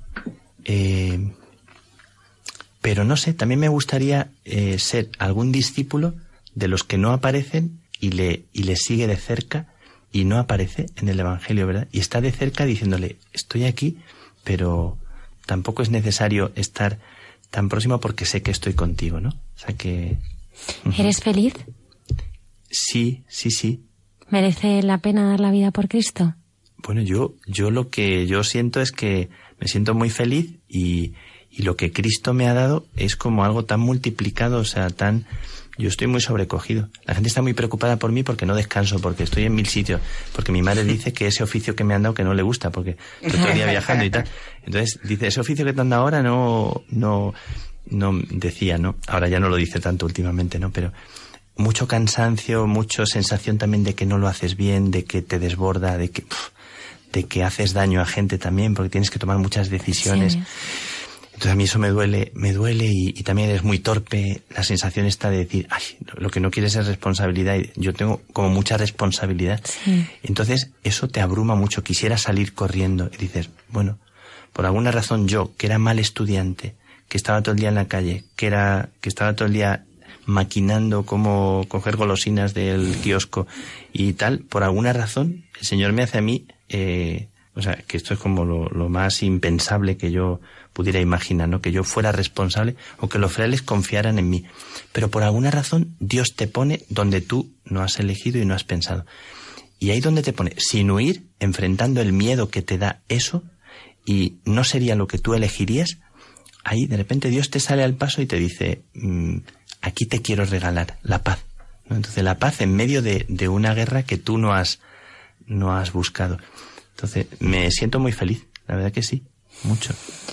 Padre Miguel Márquez, provincial de los Carmelitas Descalzos de la provincia ibérica de Santa Teresa, muchísimas gracias por haber estado esta noche con nosotros. Gracias a ti y a vosotros, muy, muy a gusto de estar aquí, de compartir.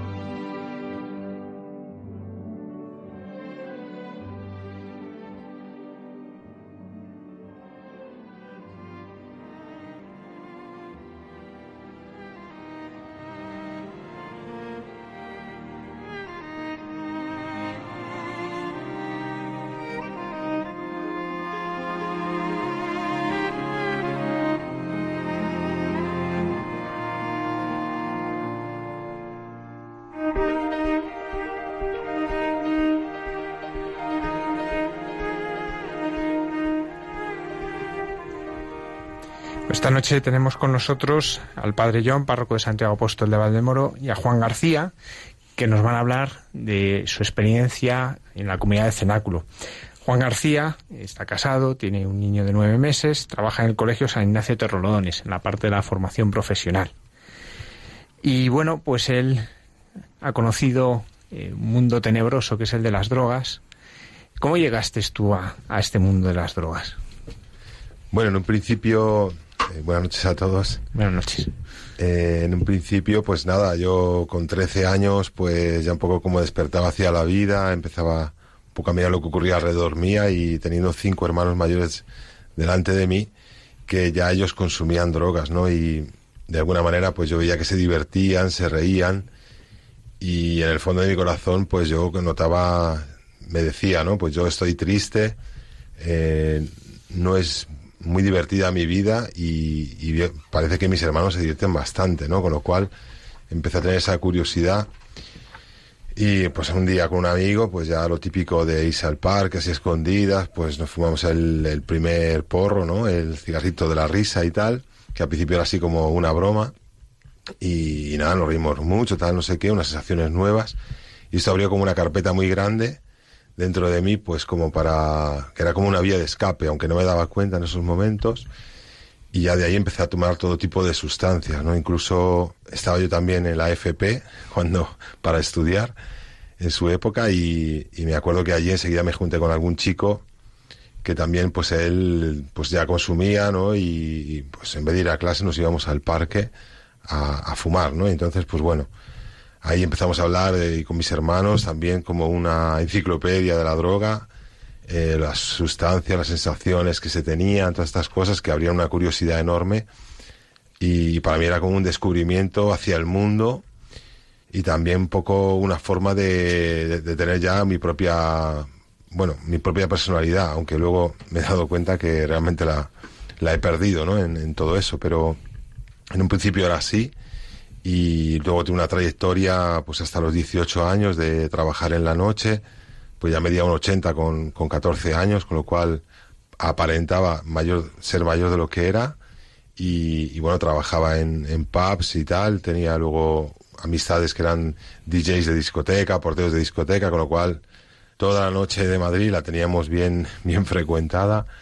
Y, y bueno, pues una vorágine de, de sensaciones, de también mezclado un poco con la relación con mi padre, que, que no era muy buena. En realidad, pues bueno, yo con los estudios pues no, no, no conseguía, no le encontraba mucho sentido, no, no tenía mucho acompañamiento tampoco.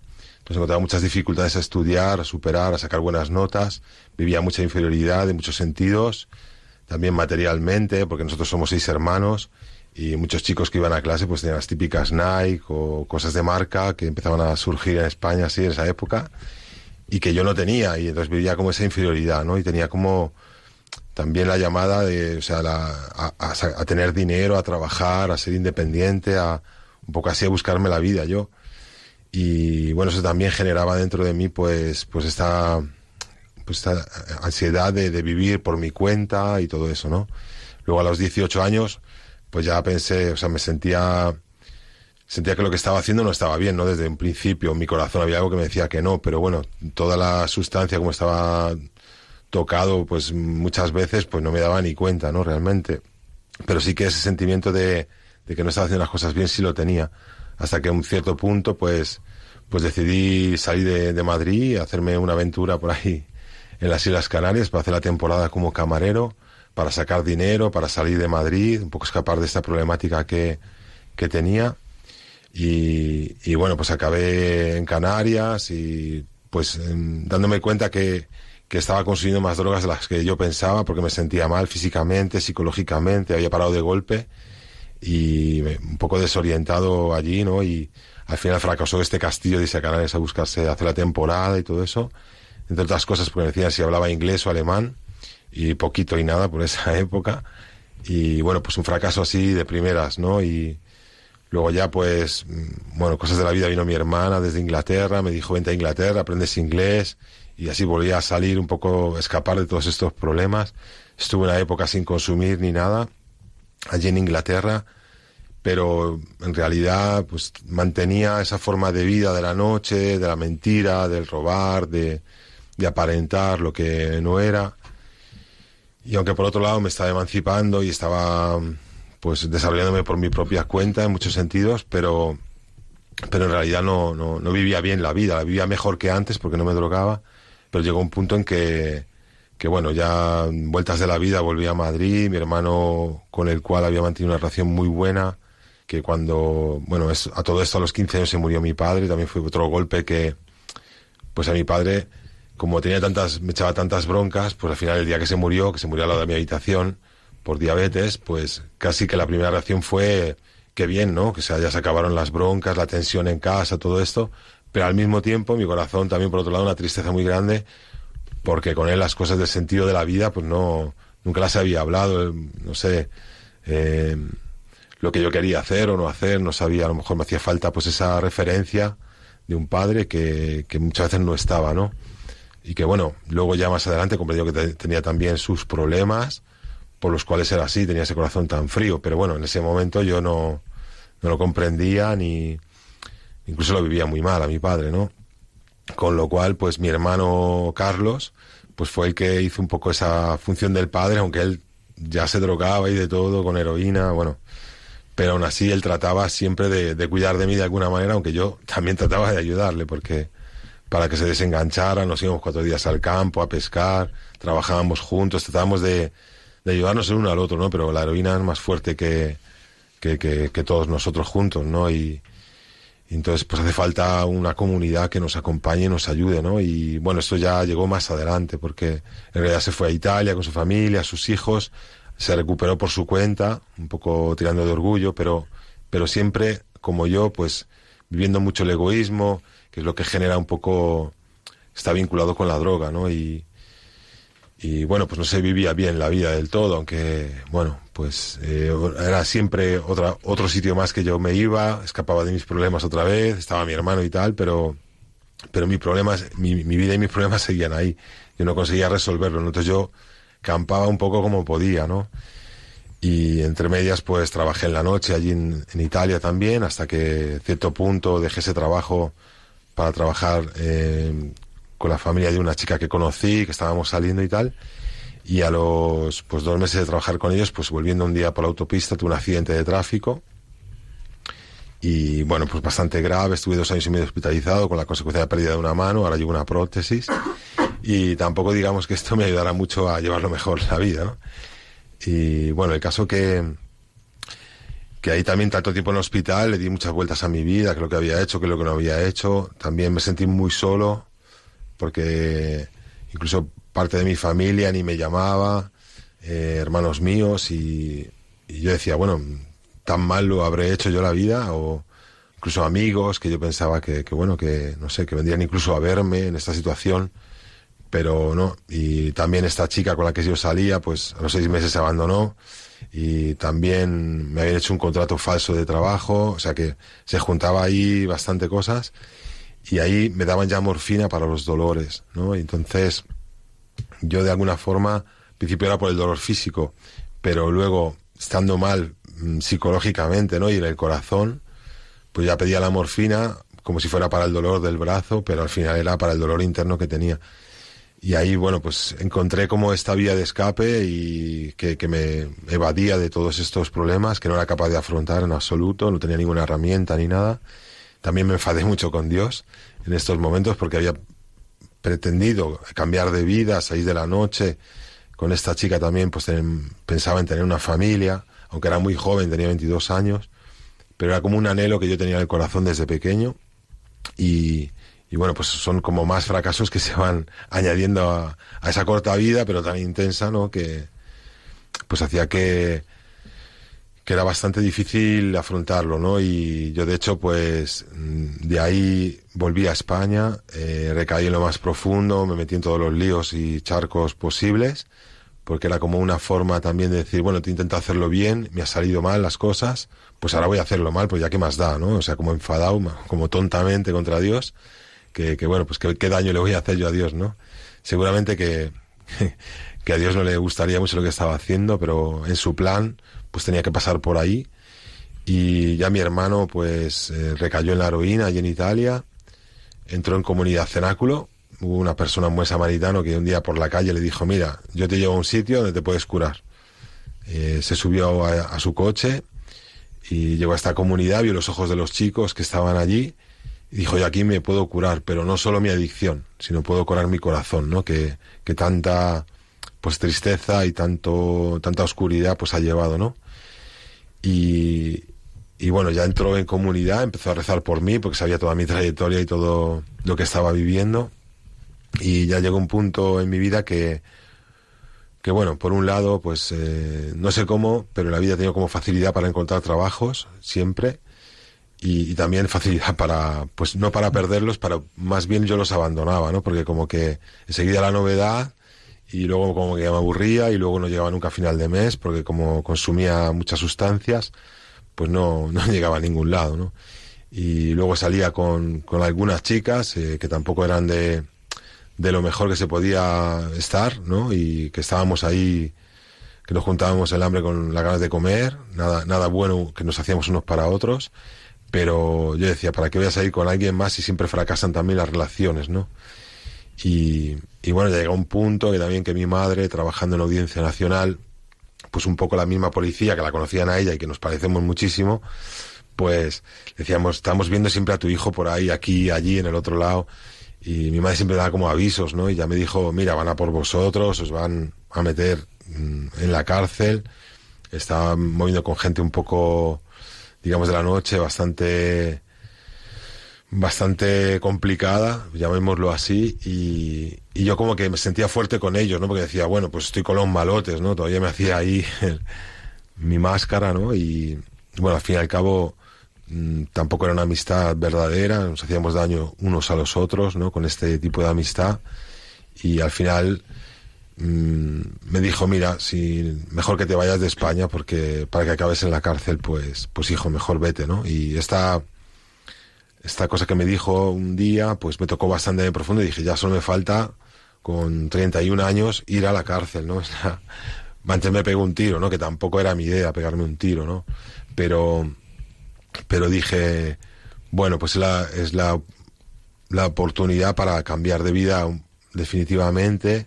Ya mi hermano había entrado en comunidad, iba a verle en los encuentros que hay habitualmente, cada seis meses o al año, depende cuando se podía también y yo realmente a él le veía cambiado, le veía otra persona. Al principio me costaba mucho creerlo, pero, pero luego hablando ya con él me daba cuenta que realmente había cambiado, ¿no? Y, y que me hablaba de cosas, me hablaba con la verdad, me, me daba ahí mm, con unas verdades como, como templos, ¿no? Que resonaban en mi corazón, que no podía tampoco, pues decir esto no es verdad, ¿no? Que, pues yo decía, bueno, yo salgo a lo mejor tres días seguidos de marcha, luego otros días para recuperarme, pero no soy como tú, que tenías que pincharte todos los días, ¿no? O sea, yo vivía encima con una superioridad con él, que seguro que le hacía también mucho daño, pero con tal de yo no reconocer que tenía problemas, mucho más allá de la droga, porque luego, pues bueno, ya entrando, ya decidí entrar en comunidad, me dijo, vente a hacer una experiencia, dije, bueno, una experiencia de un mes o así, y no está mal,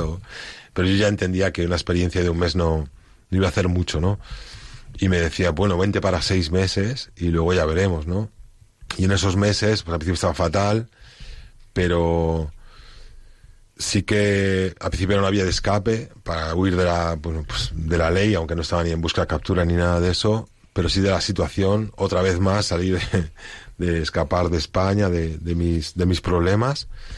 Y yendo allí a Italia, pues entré en comunidad y tenía un ángel de la guarda que me decía, ¿cómo estás por la mañana? ¿no? Y yo le decía, bueno, no me conoces nada, ¿a ti qué te importa? ¿no? O sea, estaba súper simpático. ¿Qué es el ángel de la guarda? Bueno, pues el ángel de la guarda en un principio es esa persona que, que ha se ha superado sus primeras dificultades y, a los seis meses, como mínimo, pues ya puede ejercer de ángel de la guarda, que es cuidar de otra persona 24 horas, estar todo el día junto a él, acompañarle a todos los lados. Y son funciones, pues, una función muy importante de la comunidad, ya que pues depende cómo se acoja a esa persona que llega, la paciencia que se tenga. En mi caso, mis ángeles de la guardia, porque al final tuve tres, porque se iban turnando, porque les, decía, mira, como me sigas preguntando cómo estoy, te voy a dar un tortazo, que te vas a enterar cómo estoy. Y bueno, así un poco amenazas, pero más que nada desahogar un poco mi rabia, ¿no? No era capaz de aceptar esa amistad, ¿no? Gratuita. No, no me creía que alguien me quisiera ayudar gratuitamente después de todo lo que había, vivido hasta los 31 años. Entonces no me creía nada, ¿no? Y yo digo, pero a ti qué, más te da como yo esté, ¿no? Dice, bueno, pues mm, quiero saber cómo estás porque pues estoy aquí contigo, ¿no? Y me interesa tu vida. Y, bueno, pues así que, que pues el ángel de la guarda también es ese que en momentos de, de tristeza, de que nos llegan cuando entramos a comunidad, que dejamos de, de, consumir, entonces pues llegan toda ahí, toda la negatividad de las cosas que hemos hecho eh, antes de entrar la vida que hemos llevado y decir, bueno, ¿qué hago yo aquí?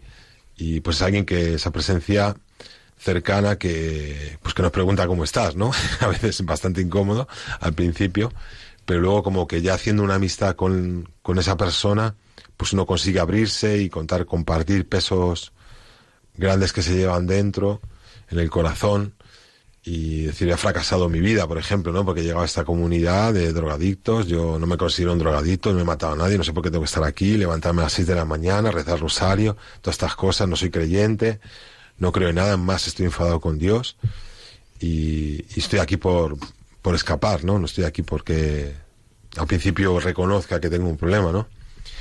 Y lo malo y lo bueno de esto es que poco a poco se va dando cuenta uno de cómo, en qué situación está. Que también a través del ángel de la guarda, que nos dice ahí la verdad poco a poco, ¿no? De cómo nos comportamos, de qué hablamos, de, de qué presumimos. Porque muchas veces uno llega a comunidad y, y quiere como aparentar, pues estado con los malotes, hecho esto, lo otro, ¿no? Como, como para aparentar, ¿no? Y luego cuando me daba cuenta de que hablaba de estas tonterías, ¿no? Digo, ¿para qué hablo de esto, no? Si me ha hecho más que daño, ¿no? Pues hasta uno se avergüenza.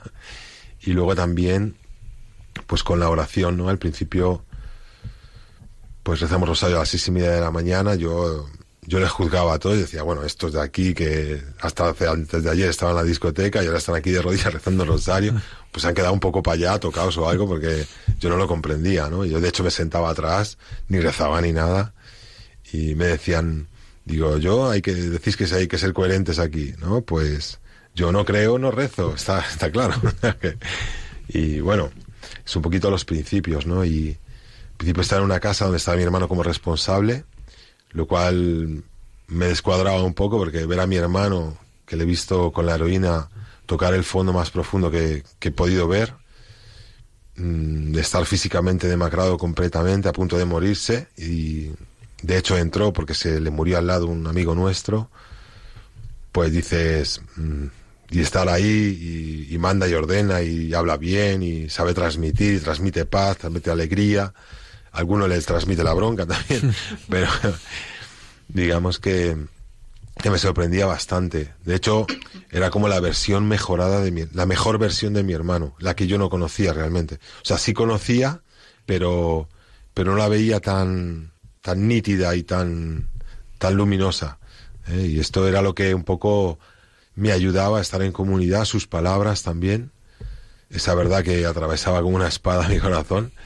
A veces me decía cosas bastante crudas que, que aunque me costaba aceptarlas, pero en el fondo sabía que era la verdad, con lo cual poco a poco pues aprendí a, a callar y, y, a escuchar y a meditar esta verdad, ¿no? Y ir a rezar y ver efectivamente cuánta razón se tiene, aunque cuesta muchísimo, me costó y bueno, aún así alguna vez me cuesta reconocerlo todavía, ¿no? La verdad, cuando me dicen algo que he hecho mal, pues enseguida me viene un poco como ese instinto de justificarme, pero en comunidad trabajamos mucho lo de justificarse, lo de callar, lo de meditar, escuchar al otro, y luego a posteriori, si tenemos algo que decir, pues después de rezar vamos a, a decir nuestra lo que pensamos, lo que sentimos. Juan, ¿cómo era la vida en la comunidad? Nos has hablado de esto de la oración, pero ¿cómo, cómo es la vida en la comunidad? Bueno, la vida en la comunidad empieza muy temprano. Digamos que a la hora que yo llegaba por la noche a casa, ahí es cuando se empezaba a, a las 6 de la mañana. Y, y nada, eh, en un principio levantamos a las 6, hacemos la cama, nos lavamos la cara, afeitamos, un día sí, un día no. Bueno, y lo primero que hacemos es bajar a la capilla delante del Santísimo a rezar el rosario con cantos que eran canciones que decía, yo no cantaré jamás. Y ahora estoy en la ducha o donde sea, voy en el coche y voy cantándolos, ¿no? Después de... a mi hijo le canto estos cantos para que se duerma.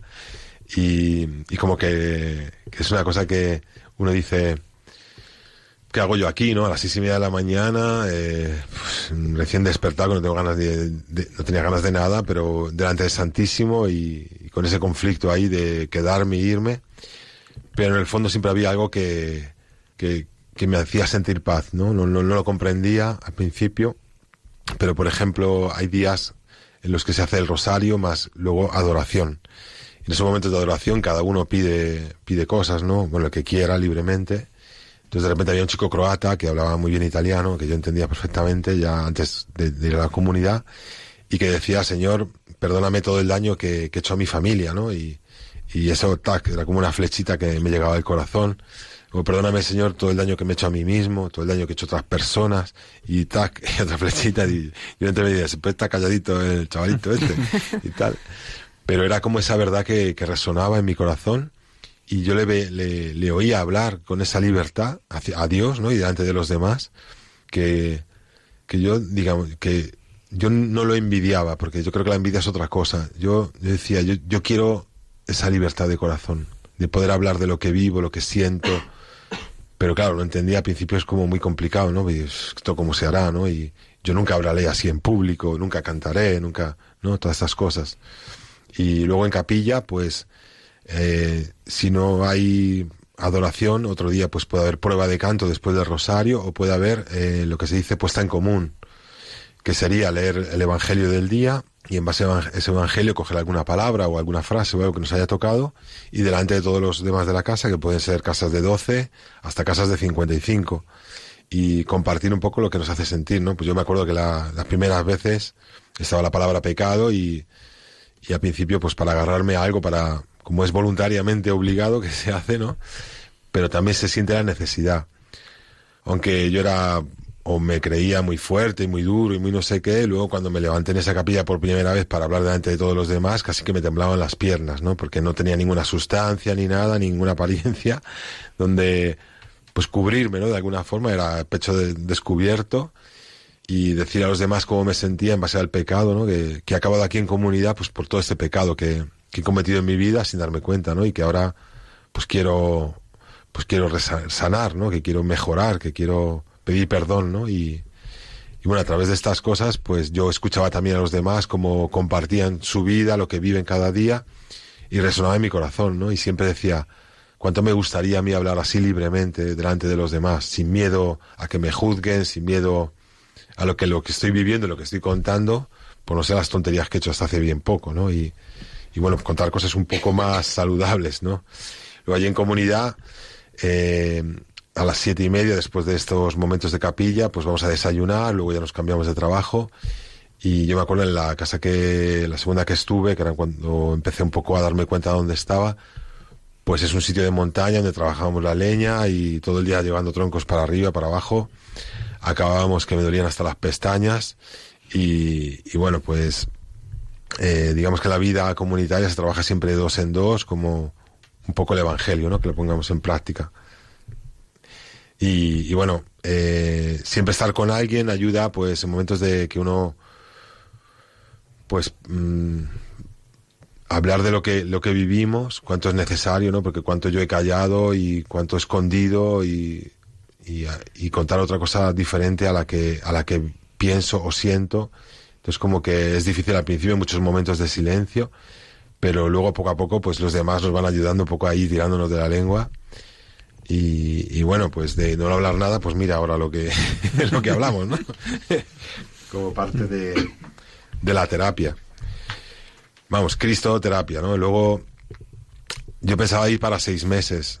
Y decía, yo hago seis meses, me doy una vuelta, un repasito aquí físicamente, llevando troncos para arriba, para abajo. Y yo me voy de aquí, ¿no? Porque yo ni creo ni, ni nada, ¿no? Pero llegó la cuaresma y, y nosotros tenemos el Santísimo con la posibilidad de bajar a la noche a la capilla a rezar. Y había un chico polaco, un polaquino que yo le llamaba, que bueno, en la casa que yo estaba estaba lleno de croatas, gente del este, bastante dura de corazón, gente que estaba en la cárcel o que ha estado en la cárcel, ¿no?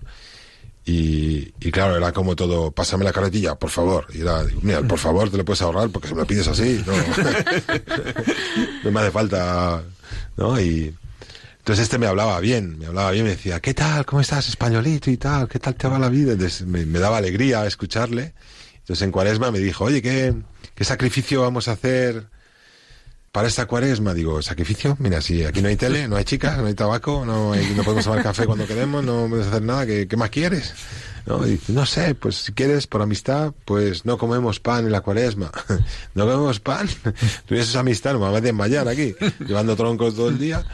Y luego decía, no, pero así, yo creo que algo más profundo por nuestra amistad, levantarnos a las dos de la mañana, bajar al Santísimo, digo, pero eh, a 10 grados bajo cero, ¿sabes? Con la chaqueta, la capilla que no había calefacción ni nada con el gorro, los guantes, era como, estamos locos, dice.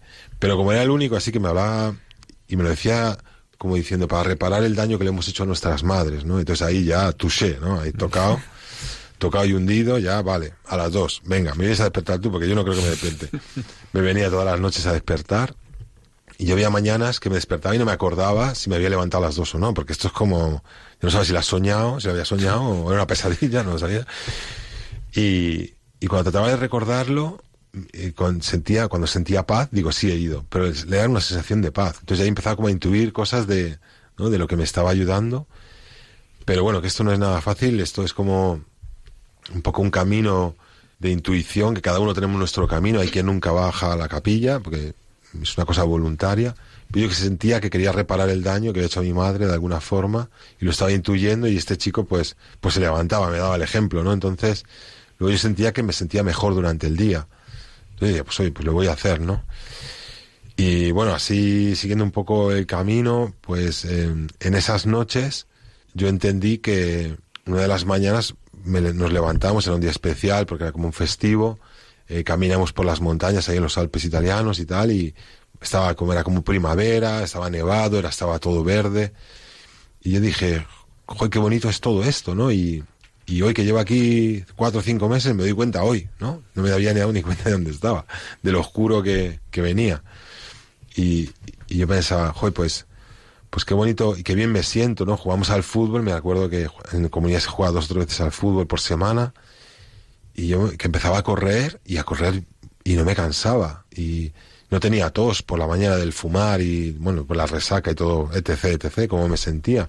Empezaba a sentir una fuerza dentro y una alegría que, que, que eran como cuando era niño, una alegría como pero lo que me recordaba, porque era más grande que esa alegría de cuando era niño, porque tampoco que haya tenido una infancia aquí alucinante, ¿no? Pero... Y sentía una paz que, que no había conocido antes. Entonces, decía, pues si ahora espero los seis meses para irme, que me quedan seis, un mes más, y me voy de aquí, ahora que he descubierto estas cosas, pues es que soy tonto. Y ya hemos hecho mucho el tonto, ¿no? Como para... Entonces ya ahí pensé en hacerme la propuesta del camino comunitario, que no es nada fácil de elegir en ningún momento, esto va día por día, pero digo, me voy a hacer esos tres años famosos, que son tres años en los cuales Madre Elvira nos habla que el primer año para recuperarnos físicamente, efectivamente yo estaba hecho polvo, ¿no? Y empezaba a, correr, ¿no? Luego el segundo año para el psicológico, la psicología, la cabeza, todo el mal que hemos hecho, que, nos, que hemos pasado, pues sanarlo pidiendo perdón, perdonando, todas esas cosas que nos han hecho daño en la vida. Y el tercer año ¿eh? para el corazón, porque el corazón se nos queda como una piedra. A mí especialmente, vamos, genética alemana ya, te cuento, pues esto hay que saberlo toda la vida, pero como, como ponerse a llorar un día, yo es algo que, no era capaz. Bueno, ahora hoy en día tampoco soy capaz, pero, pero yo he llorado algo, lo he conseguido, ¿no? Y son como liberaciones muy grandes y muy costosas, ¿no? Y, y claro, yo se lo digo, a lo mejor llorar habiendo salido hace un tiempo, pues me ocupo de ayudar a gente para entrar, les explico, les cuento y todos quieren ir para seis meses, ¿no? Digo, tú empieza a ir para seis meses, luego ya Dios dirá, ¿no? Y, y yo habiendo ya hecho el camino, pues me doy cuenta que son, cuántos son necesarios estos pasos, incluso en la confesión, cuántos pesos de repente que, que la adoración ahí delante Santísimo salen cosas que he hecho mal, cómo me pesan y cómo hay sacerdotes que vienen a la comunidad y con los cuales tenemos diálogo y ya no es una confesión del listado de mis pecados, sino es un diálogo donde salen estas cosas y cuánto me he liberado, ¿no? De, de, estos pesos que arrastraba dentro y qué liberación, sentir propio una alegría muy grande y, el don de la, de la confesión, ¿no? No son cosas que se las explica a un chico que va a entrar en comunidad y dice, mira, yo no voy allí a hacerme monje ni nada de eso, como natural, ¿no? Sí, pues la auténtica vida, el hora es labora benedictino, es oración y trabajo, ¿no? Realmente lo que... sí, y, la, y la ayuda fraternal, que es lo, más complicado, el orgullo y todo eso, que el orgullo es otra cosa, ¿no? Que tapa una herida, es un escudo grande. Cuando nos dicen una verdad, pues tendemos, pues yo tendía, pues me dejaba la luz encendida del baño por, por descuido, por despiste, por, pues menefreguismo, que se dice en italiano, es como indiferencia hacia las cosas, ¿no? No me importa quién pague la luz o qué, no me importa algo, no me... y alguien me lo hace notar y mi orgullo, pues enseguida, pues que me he equivocado, ¿no? Alguien denuncia a Super Juan que se ha equivocado, ¿no? Entonces el orgullo tremendo de decirle, pero tú quién eres y mira tú cómo haces las cosas y empezar a criticar al otro o ¿no? a sacar todos los juicios que yo no he sido capaz de hacerle notar las cosas que me está haciendo notar él ahora y como es un proceso, decir, mira, yo te he hecho notar algo y sale toda la, todas las cosas que tú piensas de mí, ¿no? Estos son momentos de que te hacen notar algo, estar en silencio, y si no tengo razón, no tengo razón, pues ya mañana me lo compartes cuando estés tranquilo. Y luego todos esos juicios que tienes ahí conmigo, pues otro día ya me los compartes, me dices, vives en la verdad conmigo, y en vez de que ves cosas que hago mal y no me las dices, pues vienes y como te he dicho yo, te has dejado la luz encendida, pues, pues mira, mira tu armario, mira cómo te haces la cama, que tampoco estamos ahí para mirar y disparar, ¿no? Pero para tener esa libertad de corazón de decirnos las cosas con amistad, ¿no? Sin, no porque me has hecho notar algo te, te la devuelvo, ¿no? Te la guardo y te la devuelvo. Es una, una ayuda fraternal, verdadera, ¿no? Porque al final quien nos dice la verdad es que quiere que mejoremos. En este camino tú te vas encontrando con Dios, ¿no? ¿Hay algún momento en que, lo decías ahora en las adoraciones, ese tiempo que vas experimentando esa paz, ¿hay algún momento que, que tú das como un paso de, de reconocerle como tu Salvador? Bueno, así con esas palabras, yo creo que ni siquiera hoy sería capaz de decirlo, pero aunque sea así, o sea, me, da un poco de corte ¿no? decirlo así que no quiero estar así como, como, porque es un camino el que, por ejemplo, que yo he hecho, luego cada uno tiene su experiencia y que cada uno tiene que, que experimentar y creo que, Dios nos toca a cada uno por un, por un, de alguna forma diferente, ¿no? Y entonces yo a través de esa oración que hacía por ese chico, porque me caía bien y me levantaba por la noche y ese sacrificio también de hacer algo dar un paso más, entendía que me hacía bien, que es el superarse, levantarse a las dos de la mañana, que eso puede decir uno, ¿y qué tiene que ver eso con Dios? ¿no? Pues bueno, me levanto, ahora me levanto eh, antes de ir al trabajo y voy a rezar el rosario delante del Santísimo, ahora con Íñigo, con mi hijo, vamos a la capilla y antes de llevarle a nido, pues hacemos el rosario, ¿no? Y yo entiendo que, que, eso me hace bien. O sea, yo no veo ahí que sea el Salvador que está ahí en el pan, como a lo mejor otras personas, pero yo veo que eso me hace bien a mí, que siento que hay una presencia ahí, no sé cómo explicarlo, pero que me da paz y todas mis angustias y miedos y cosas del día, pues los pongo en sus manos, rezo por ella y ahora con más razón por, por mi hijo, ¿no? Para saber educarle, para que saber comprenderle, escucharle y, y, que él está ahí conmigo, ¿no? Con, bueno, con sus nueve meses que se mueven más que los precios, pero, pero ahí está él, ¿no? Y creo que nos hace también muy bien estar juntos. Y bueno, en mi camino, pues eso fue un poco lo primero. Luego encontré como esa constancia a, a ir por la, levantarme por la noche y me sentía bien. Luego también alguien me propuso hacer el ayuno miércoles y viernes a través de que, bueno, mi hermana había rezado por mí, fui a Lourdes a los seis meses y el responsable me dijo, verte entrar por esa puerta hace crecer mi fe. Entonces yo llevaba poco en comunidad, poco en la fe. Decía, mira, si a mí no me conoces de nada, es que me estás contando que vienes a Lourdes, que si apariciones no apariciones, a mí no me contéis rollos raros, porque yo no me creo nada, ¿no? Digo, y que me digas esto, mmm, ya que hay que vivir la verdad, te lo digo así de primeras nada, porque a mí no me va ese rollo, ¿no? Y me dice, yo a ti no te conozco de nada, pero conozco a tu hermano Carlos, con el cual me pidió hace años de que bajáramos a la capilla de noche a rezar por ti, porque estabas en la noche de Madrid, tirando tu vida, y jugándote la vida y veo que has rezado por algo para que entras en comunidad hace años y ahora te veo entrar por esa puerta, hace crecer mi fe. Entonces ahí me tuve que estar bien calladito un buen rato y dile gracias, luego ya le pedí disculpas, ¿no? Porque mi grande orgullo, ¿no? De decir, bueno, no me conoces de nada, que vas y todo esto, ¿no? Y, y le dije, tengo otro hermano que lleva 25 años en el alcoholismo duro, ¿no? Dice, pero ¿cuántos hermanos sois? Me preguntó. Dice, para rezar por él, a ver si es verdad que rezando por él, pues entra en comunidad también. Es como un desafío a Dios y, y a este responsable.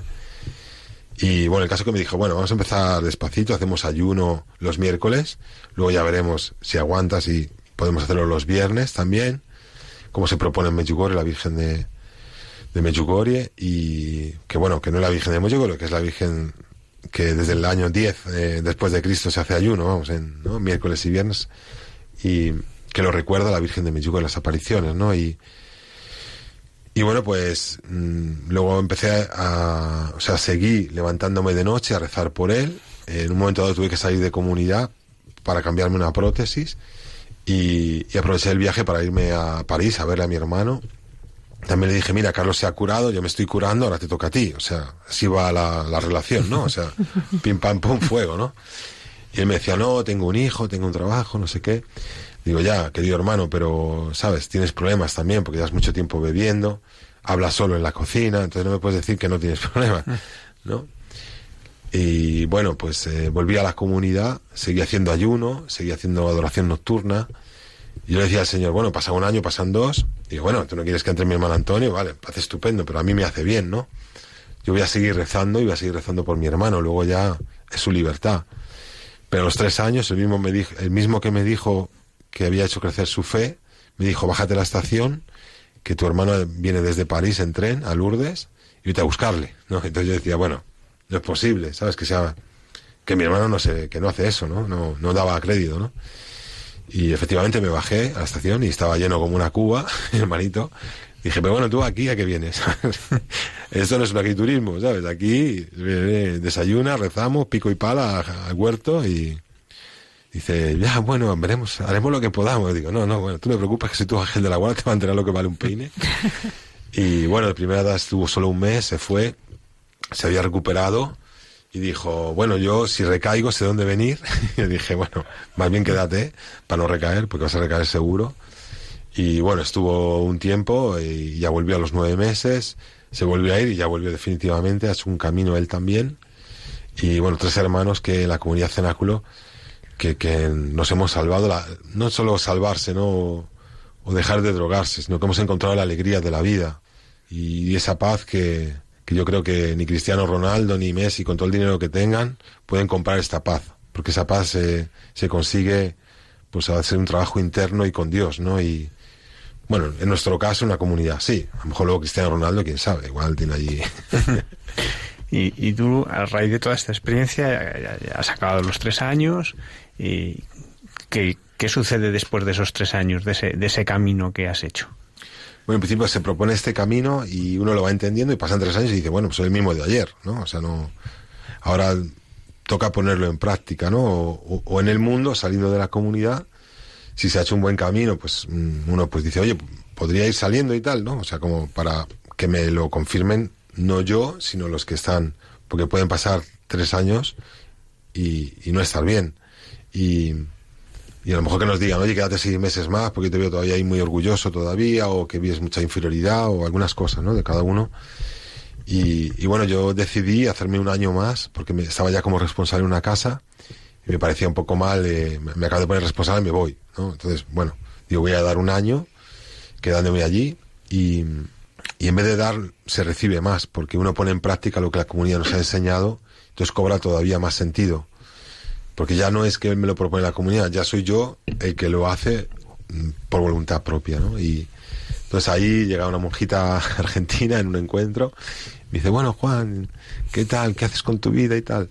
Dije, pues mira, yo, si Sor Elvira no me pide que haga seis meses en casa mixta con las chicas para un poco, pues, eh, vivir la parte femenina, verla de, con otros ojos, eh, aprender a convivir con, de otra forma, ¿no? Eh, y más en comunidad, que está como todo más ordenado. Digo, pero me han dicho que es muy, muy crudo eso también, porque las chicas ahí son un poco como que nuestro punto débil también en muchos sentidos, digo, pues no sé, igual me salgo de la comunidad, porque ya he hecho mi camino, estado un año más de lo que se propone y yo creo que he hecho un buen camino. Luego ya me lo dirán, ¿no? Para salir. Y dice, ya, es que mira, hay un grupo de españoles que, que han llegado a Medjugorje, que hay una casa en Medjugorje de cenáculo, lo han visitado y han sentido en su corazón que quieren abrir una casa, abrir una casa de cenáculo en España.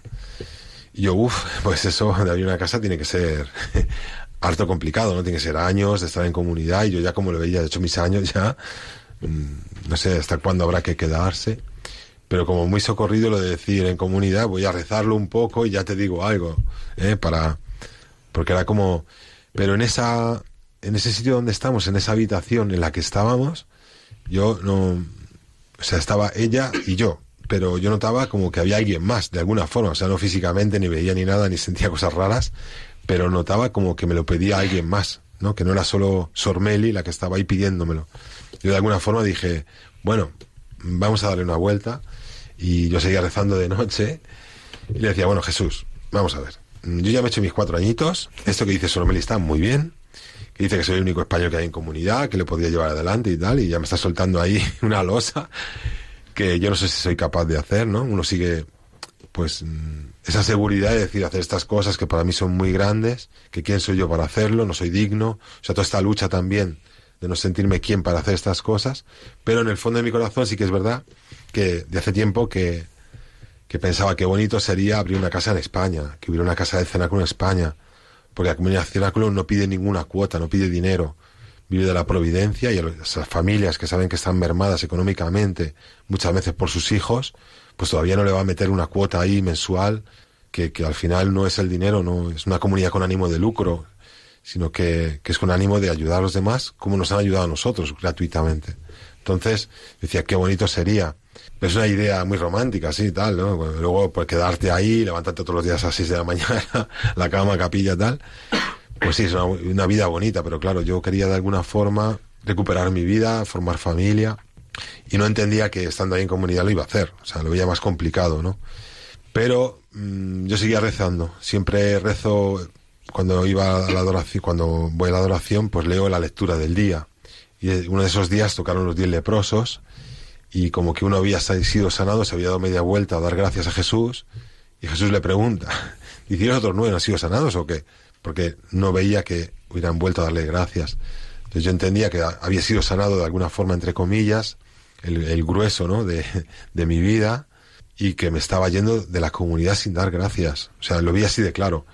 Entonces yo dije, bueno, pero Jesús, quedarme aquí a eso, a saber cuándo abrimos esa casa, ¿no? O sea, puede pasar dos, tres años, cuatro, cinco, siete, pero por otro lado, pensaba en eso y sentía paz en mi corazón.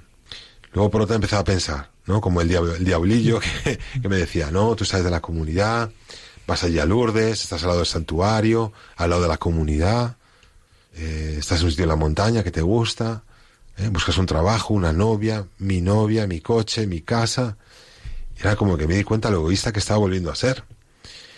Y, sentía como un peso físico en el corazón, algo que me pesaba. Entonces dije, madre mía, pues ahora no es mi voluntad quedarme a abrir la comunidad esta casa, que saber si se abre o no. O sea, es algo como, pff, esta gente lo ofrece, pero igual mañana no lo ofrecen, no lo sé, ni siquiera les conozco. Pero como esta intuición fuerte en el corazón y los sentimientos, es decir, me quedo, siento paz, no me quedo, siento un peso. Pues si no me quedo ahora, he entendido lo que Dios me dice, pues es que soy tonto, ¿no? Por eso digo que yo el Salvador, pues le veo así, ¿no? Con los pies en la tierra y con lo que yo siento y en los momentos en los cuales lo siento, que es leyendo la lectura del Evangelio delante del Santísimo, ¿no? Luego ya que cada uno le ponga su forma de interpretarlo, yo la forma de lo que, como lo vivo. ¿Cómo es volver y, y recomenzar la vida? Bueno, salir de la comunidad y de repente estar solo en un coche es como decir, ¿qué ha pasado aquí? ¿Dónde está la gente? Yo tocaba el asiento de al lado y, y nada, veía este mundo que estando como está, ¿no? Que, pero que venía desde un punto de vista que, que me daba cuenta de demasiadas cosas que, pues que me chirriaban, pues todas las palabrotas, blasfemias, cómo hablaba la gente, lo que se justificaba, lo que se mentía, lo que me daba cuenta y cómo me le costaba a la gente mirar a los ojos, sonreír. Todas estas cosas me fue un, fue un choque bastante fuerte para mí. Y bueno, en vez de criticarlo, pues trataba de sonreír yo, mirar a los ojos, hacer propuestas positivas de diálogo y cosas así. Y luego mantenerme en la fe, ¿no? Y lo que es mi rosario, me había propuesto un rosario diario que sigo manteniendo. Y luego yendo a misa, empecé a sentir que el pan de cada día era la Eucaristía. Así me explicó alguien y, yo pues dije, para recibir el pan de cada día tengo que estar en la gracia, con lo, con lo cual pues tengo que confesarme si no estoy en la gracia y creo que es lo que me hace bien y sentía que me hace bien, ¿no? Y hoy en día todavía. Y bueno, así fui también buscando pues tener una familia. Conocí a una chica cristiana, María, que, que bueno, muy guapa también, con que, que, que, todo, que todo cuenta y esto es la primera impresión que dije al padre John un día que me dijo, oye, ¿podrías venir? Te dije, no, es que mira, he quedado con una chica, que me sigue recordando todavía. y esa chica es María y tuvimos un noviazgo cristiano y, y, y, bueno, con todo lo que conlleva, ¿no? Deciros todas las cosas, contarle todo mi pasado, lo que hago, lo que no hago, que ayudo pues a gente a entrar en comunidad. A veces me voy a encuentros, a veces me voy a Italia, a Francia, ahora ella se viene cuando puede. Y, bueno, pues ella lo ha aceptado, ha aceptado mi pasado, aunque a veces vuelve a salir un poco ese carácter, caracteracho que tengo, ¿no? A veces que, que sale y, y bueno, me, nos casamos y ahora tenemos este a Íñigo León que, que es una alegría inmensa, que el deseo de una vida, de casarme con una persona realmente que, pues que me comprende, que vive la fe como la vivo yo, de, bueno, grosso modo, y bueno, pues tener esta, compartir esta maravilla de hijo que, que bueno, que nos deja a veces sin dormir, pero que estamos muy contentos. Pues Juan, muchísimas gracias. La verdad es que no sé, ver cómo el, Señor ha hecho este milagro en tu vida y además eh, habiendo dado tantos frutos de vida, ¿no? Porque también como desde tu hermano y hasta tu último hermano, ¿no? El Señor se, se ha empeñado con cada, con cada uno de vosotros. Muchísimas gracias. Gracias a vosotros. Buenas noches. Eh, no nos podemos entretener mucho con el saludo porque si no después se nos van estos minutos que tenemos de intimidad. Bueno, pero hay que ser educados, ¿eh? nosotros saludamos, buenas noches. La mejor fuerza curativa, vamos a hablar, José Manuel, en nuestro caminar. Es que, ¿sabes? Recuerdo que a raíz del documental de Juan Manuel Cotelo que me llevasteis, El mayor regalo, hablamos entre tú y yo del gran hecho de lo que es el perdón realmente es la mejor fuerza curativa en nuestro caminar y hoy hemos hablado del perdón. Mm. El perdón es la actitud fundamental pedida por Jesús de Nazaret porque es la mejor fuerza curativa y la que expresa la relación con Dios nuestro Padre y con todos los hombres. El perdón es la expresión más grande de la libertad y es la realidad que da horizonte a nuestra vida. Somos perdonados por nuestro Padre y nosotros, sintiéndonos perdonados, Sabemos lo que es el perdón y perdonamos. ¿A quién no puedo perdonar si me siento perdonado por mi Padre Dios? Es verdad que eh, el perdón, por mucho que mm, se piense, depende finalmente de la libertad de cada uno. Aunque es verdad que la libertad a veces está presionada por el sentimiento, las circunstancias, pero en el, digamos, sentido último de tu libertad está querer Luego ya el sentir que perdonas es otra cosa, pero el querer está en ti, exclusivamente en ti. Y por eso es tan importante cuando en el Padre nos dice, como nosotros perdonamos. Ahí está, ahí está en riesgo tu vida. Al final está en que tú sepas perdonar a los demás. Es lo que seremos examinados. Dios, como nos ha dicho Benedicto XVI, nos ayuda a superar todas las dificultades hablándonos de un Dios que nos muestra lo que verdaderamente significa ser Padre. Él nos ha, nos ha hecho sus hijos en Jesús y acompaña toda nuestra vida. Podemos con total confianza fiarnos de su perdón de Padre cuando nos equivocamos de camino. Es el Padre bueno que acoge y abraza al Hijo perdido y arrepentido. Nunca abandona a sus hijos. Su fidelidad supera inmensamente a la de los hombres y se abre a dimensiones de eternidad. Pensando esto en lo que tú decías, si yo siento que Dios me perdona, perdónanos. Fíjate, y para esto yo creo que mm, sería recomendable leer una y otra vez para sacar todos los matices que tiene la parábola que se llama del hijo pródigo, pero que podría llamarse de muchas maneras, ¿no? Que realmente cuando la lees, digamos, con tranquilidad, no cuando la oyes en misa, es asombrosa. Las saboreas.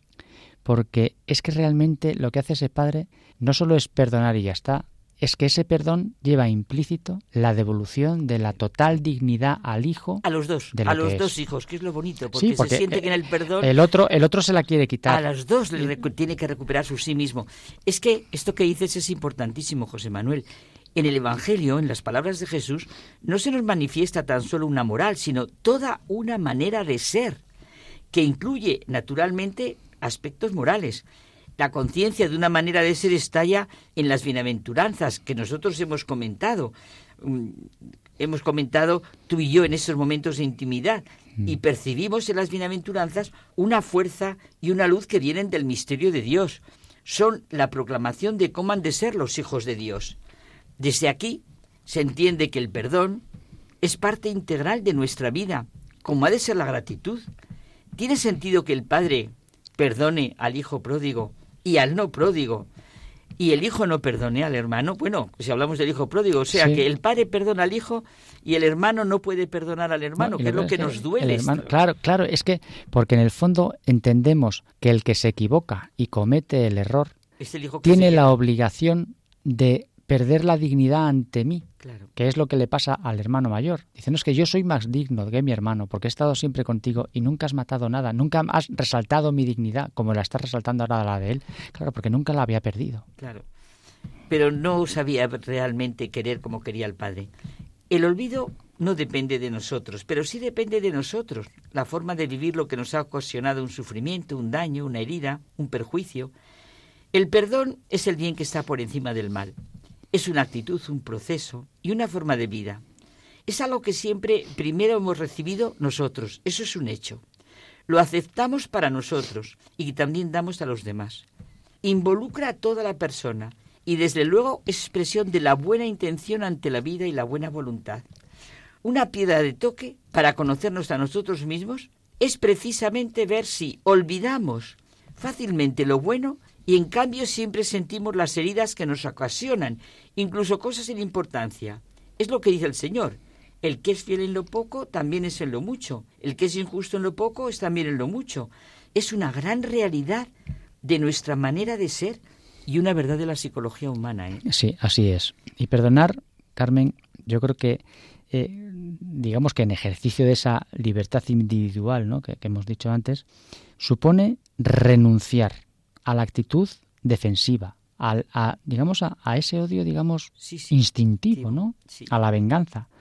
Y es que es verdad que para perdonar hace falta la valentía de renunciar incluso al instinto natural del hombre, a la justicia. Que, no es verdadera justicia lo que veníamos claro, hablando. Es a una, justicia, retributiva. Es decir, me tienes que pagar lo que me has hecho y eso es justo. No, pero es que nosotros... No es llegar a comprender, es verdad. Por eso. Es que, oye, hay un hecho de trascendencia suprema. La suerte del hombre ante Dios depende de su actitud con respecto al que nos ofende. Bueno, tenemos que acabar. Nos tenemos que ir. La raíz de nuestra condición, ¿verdad?, es sentir la gratuidad de Dios en toda su relación con nosotros, su misericordia y su perdón. No sé, solamente comentar que perdonar es saber que la confianza en mí no depende de la conducta de los demás y encuentra su razón de ser en mi respeto interior, que nada puede zozobrar. Eso, eso es verdad, Carmen, que es muy importante que cuando, cuando a uno le, le, han hecho algo eh, y digamos que han atacado tu dignidad ¿no? como persona, ya sea a nivel sentimental, profesional, social, es verdad que el perdón bien ejercido te permite apreciar que tu dignidad no depende de que otro te la quite, porque no te la puede quitar nadie. Exacto. El perdón, como está diciendo, da paso, ese paso decisivo, mejor, a renunciar a la venganza en relación con el otro el corazón se ensancha y da paso a la generosidad, a la grandeza en la persona.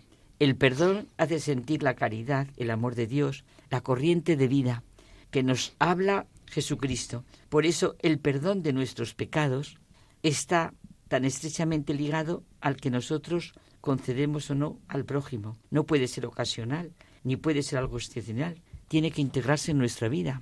Efectivamente. Es nuestra condición. Hay que luchar por eso. Por eso nuestra oración. Hay que trabajar. Claro, y lo que tú decías, nuestra oración fundamental es, Padre nuestro, perdónanos, como nosotros perdonamos, pero que sintamos tu perdón, Señor. Buenas noches. Nos despedimos ya. En el próximo programa tendremos al Padre Antonio Soler del Camino Neocatecumenal y a Ricardo Franco que tengáis una feliz y santa semana. Nosotros no estamos de vacaciones, eh, sino que estaremos puntuales a nuestra cita el próximo viernes aquí en Radio María, Hay Mucha Gente Buena. Gracias.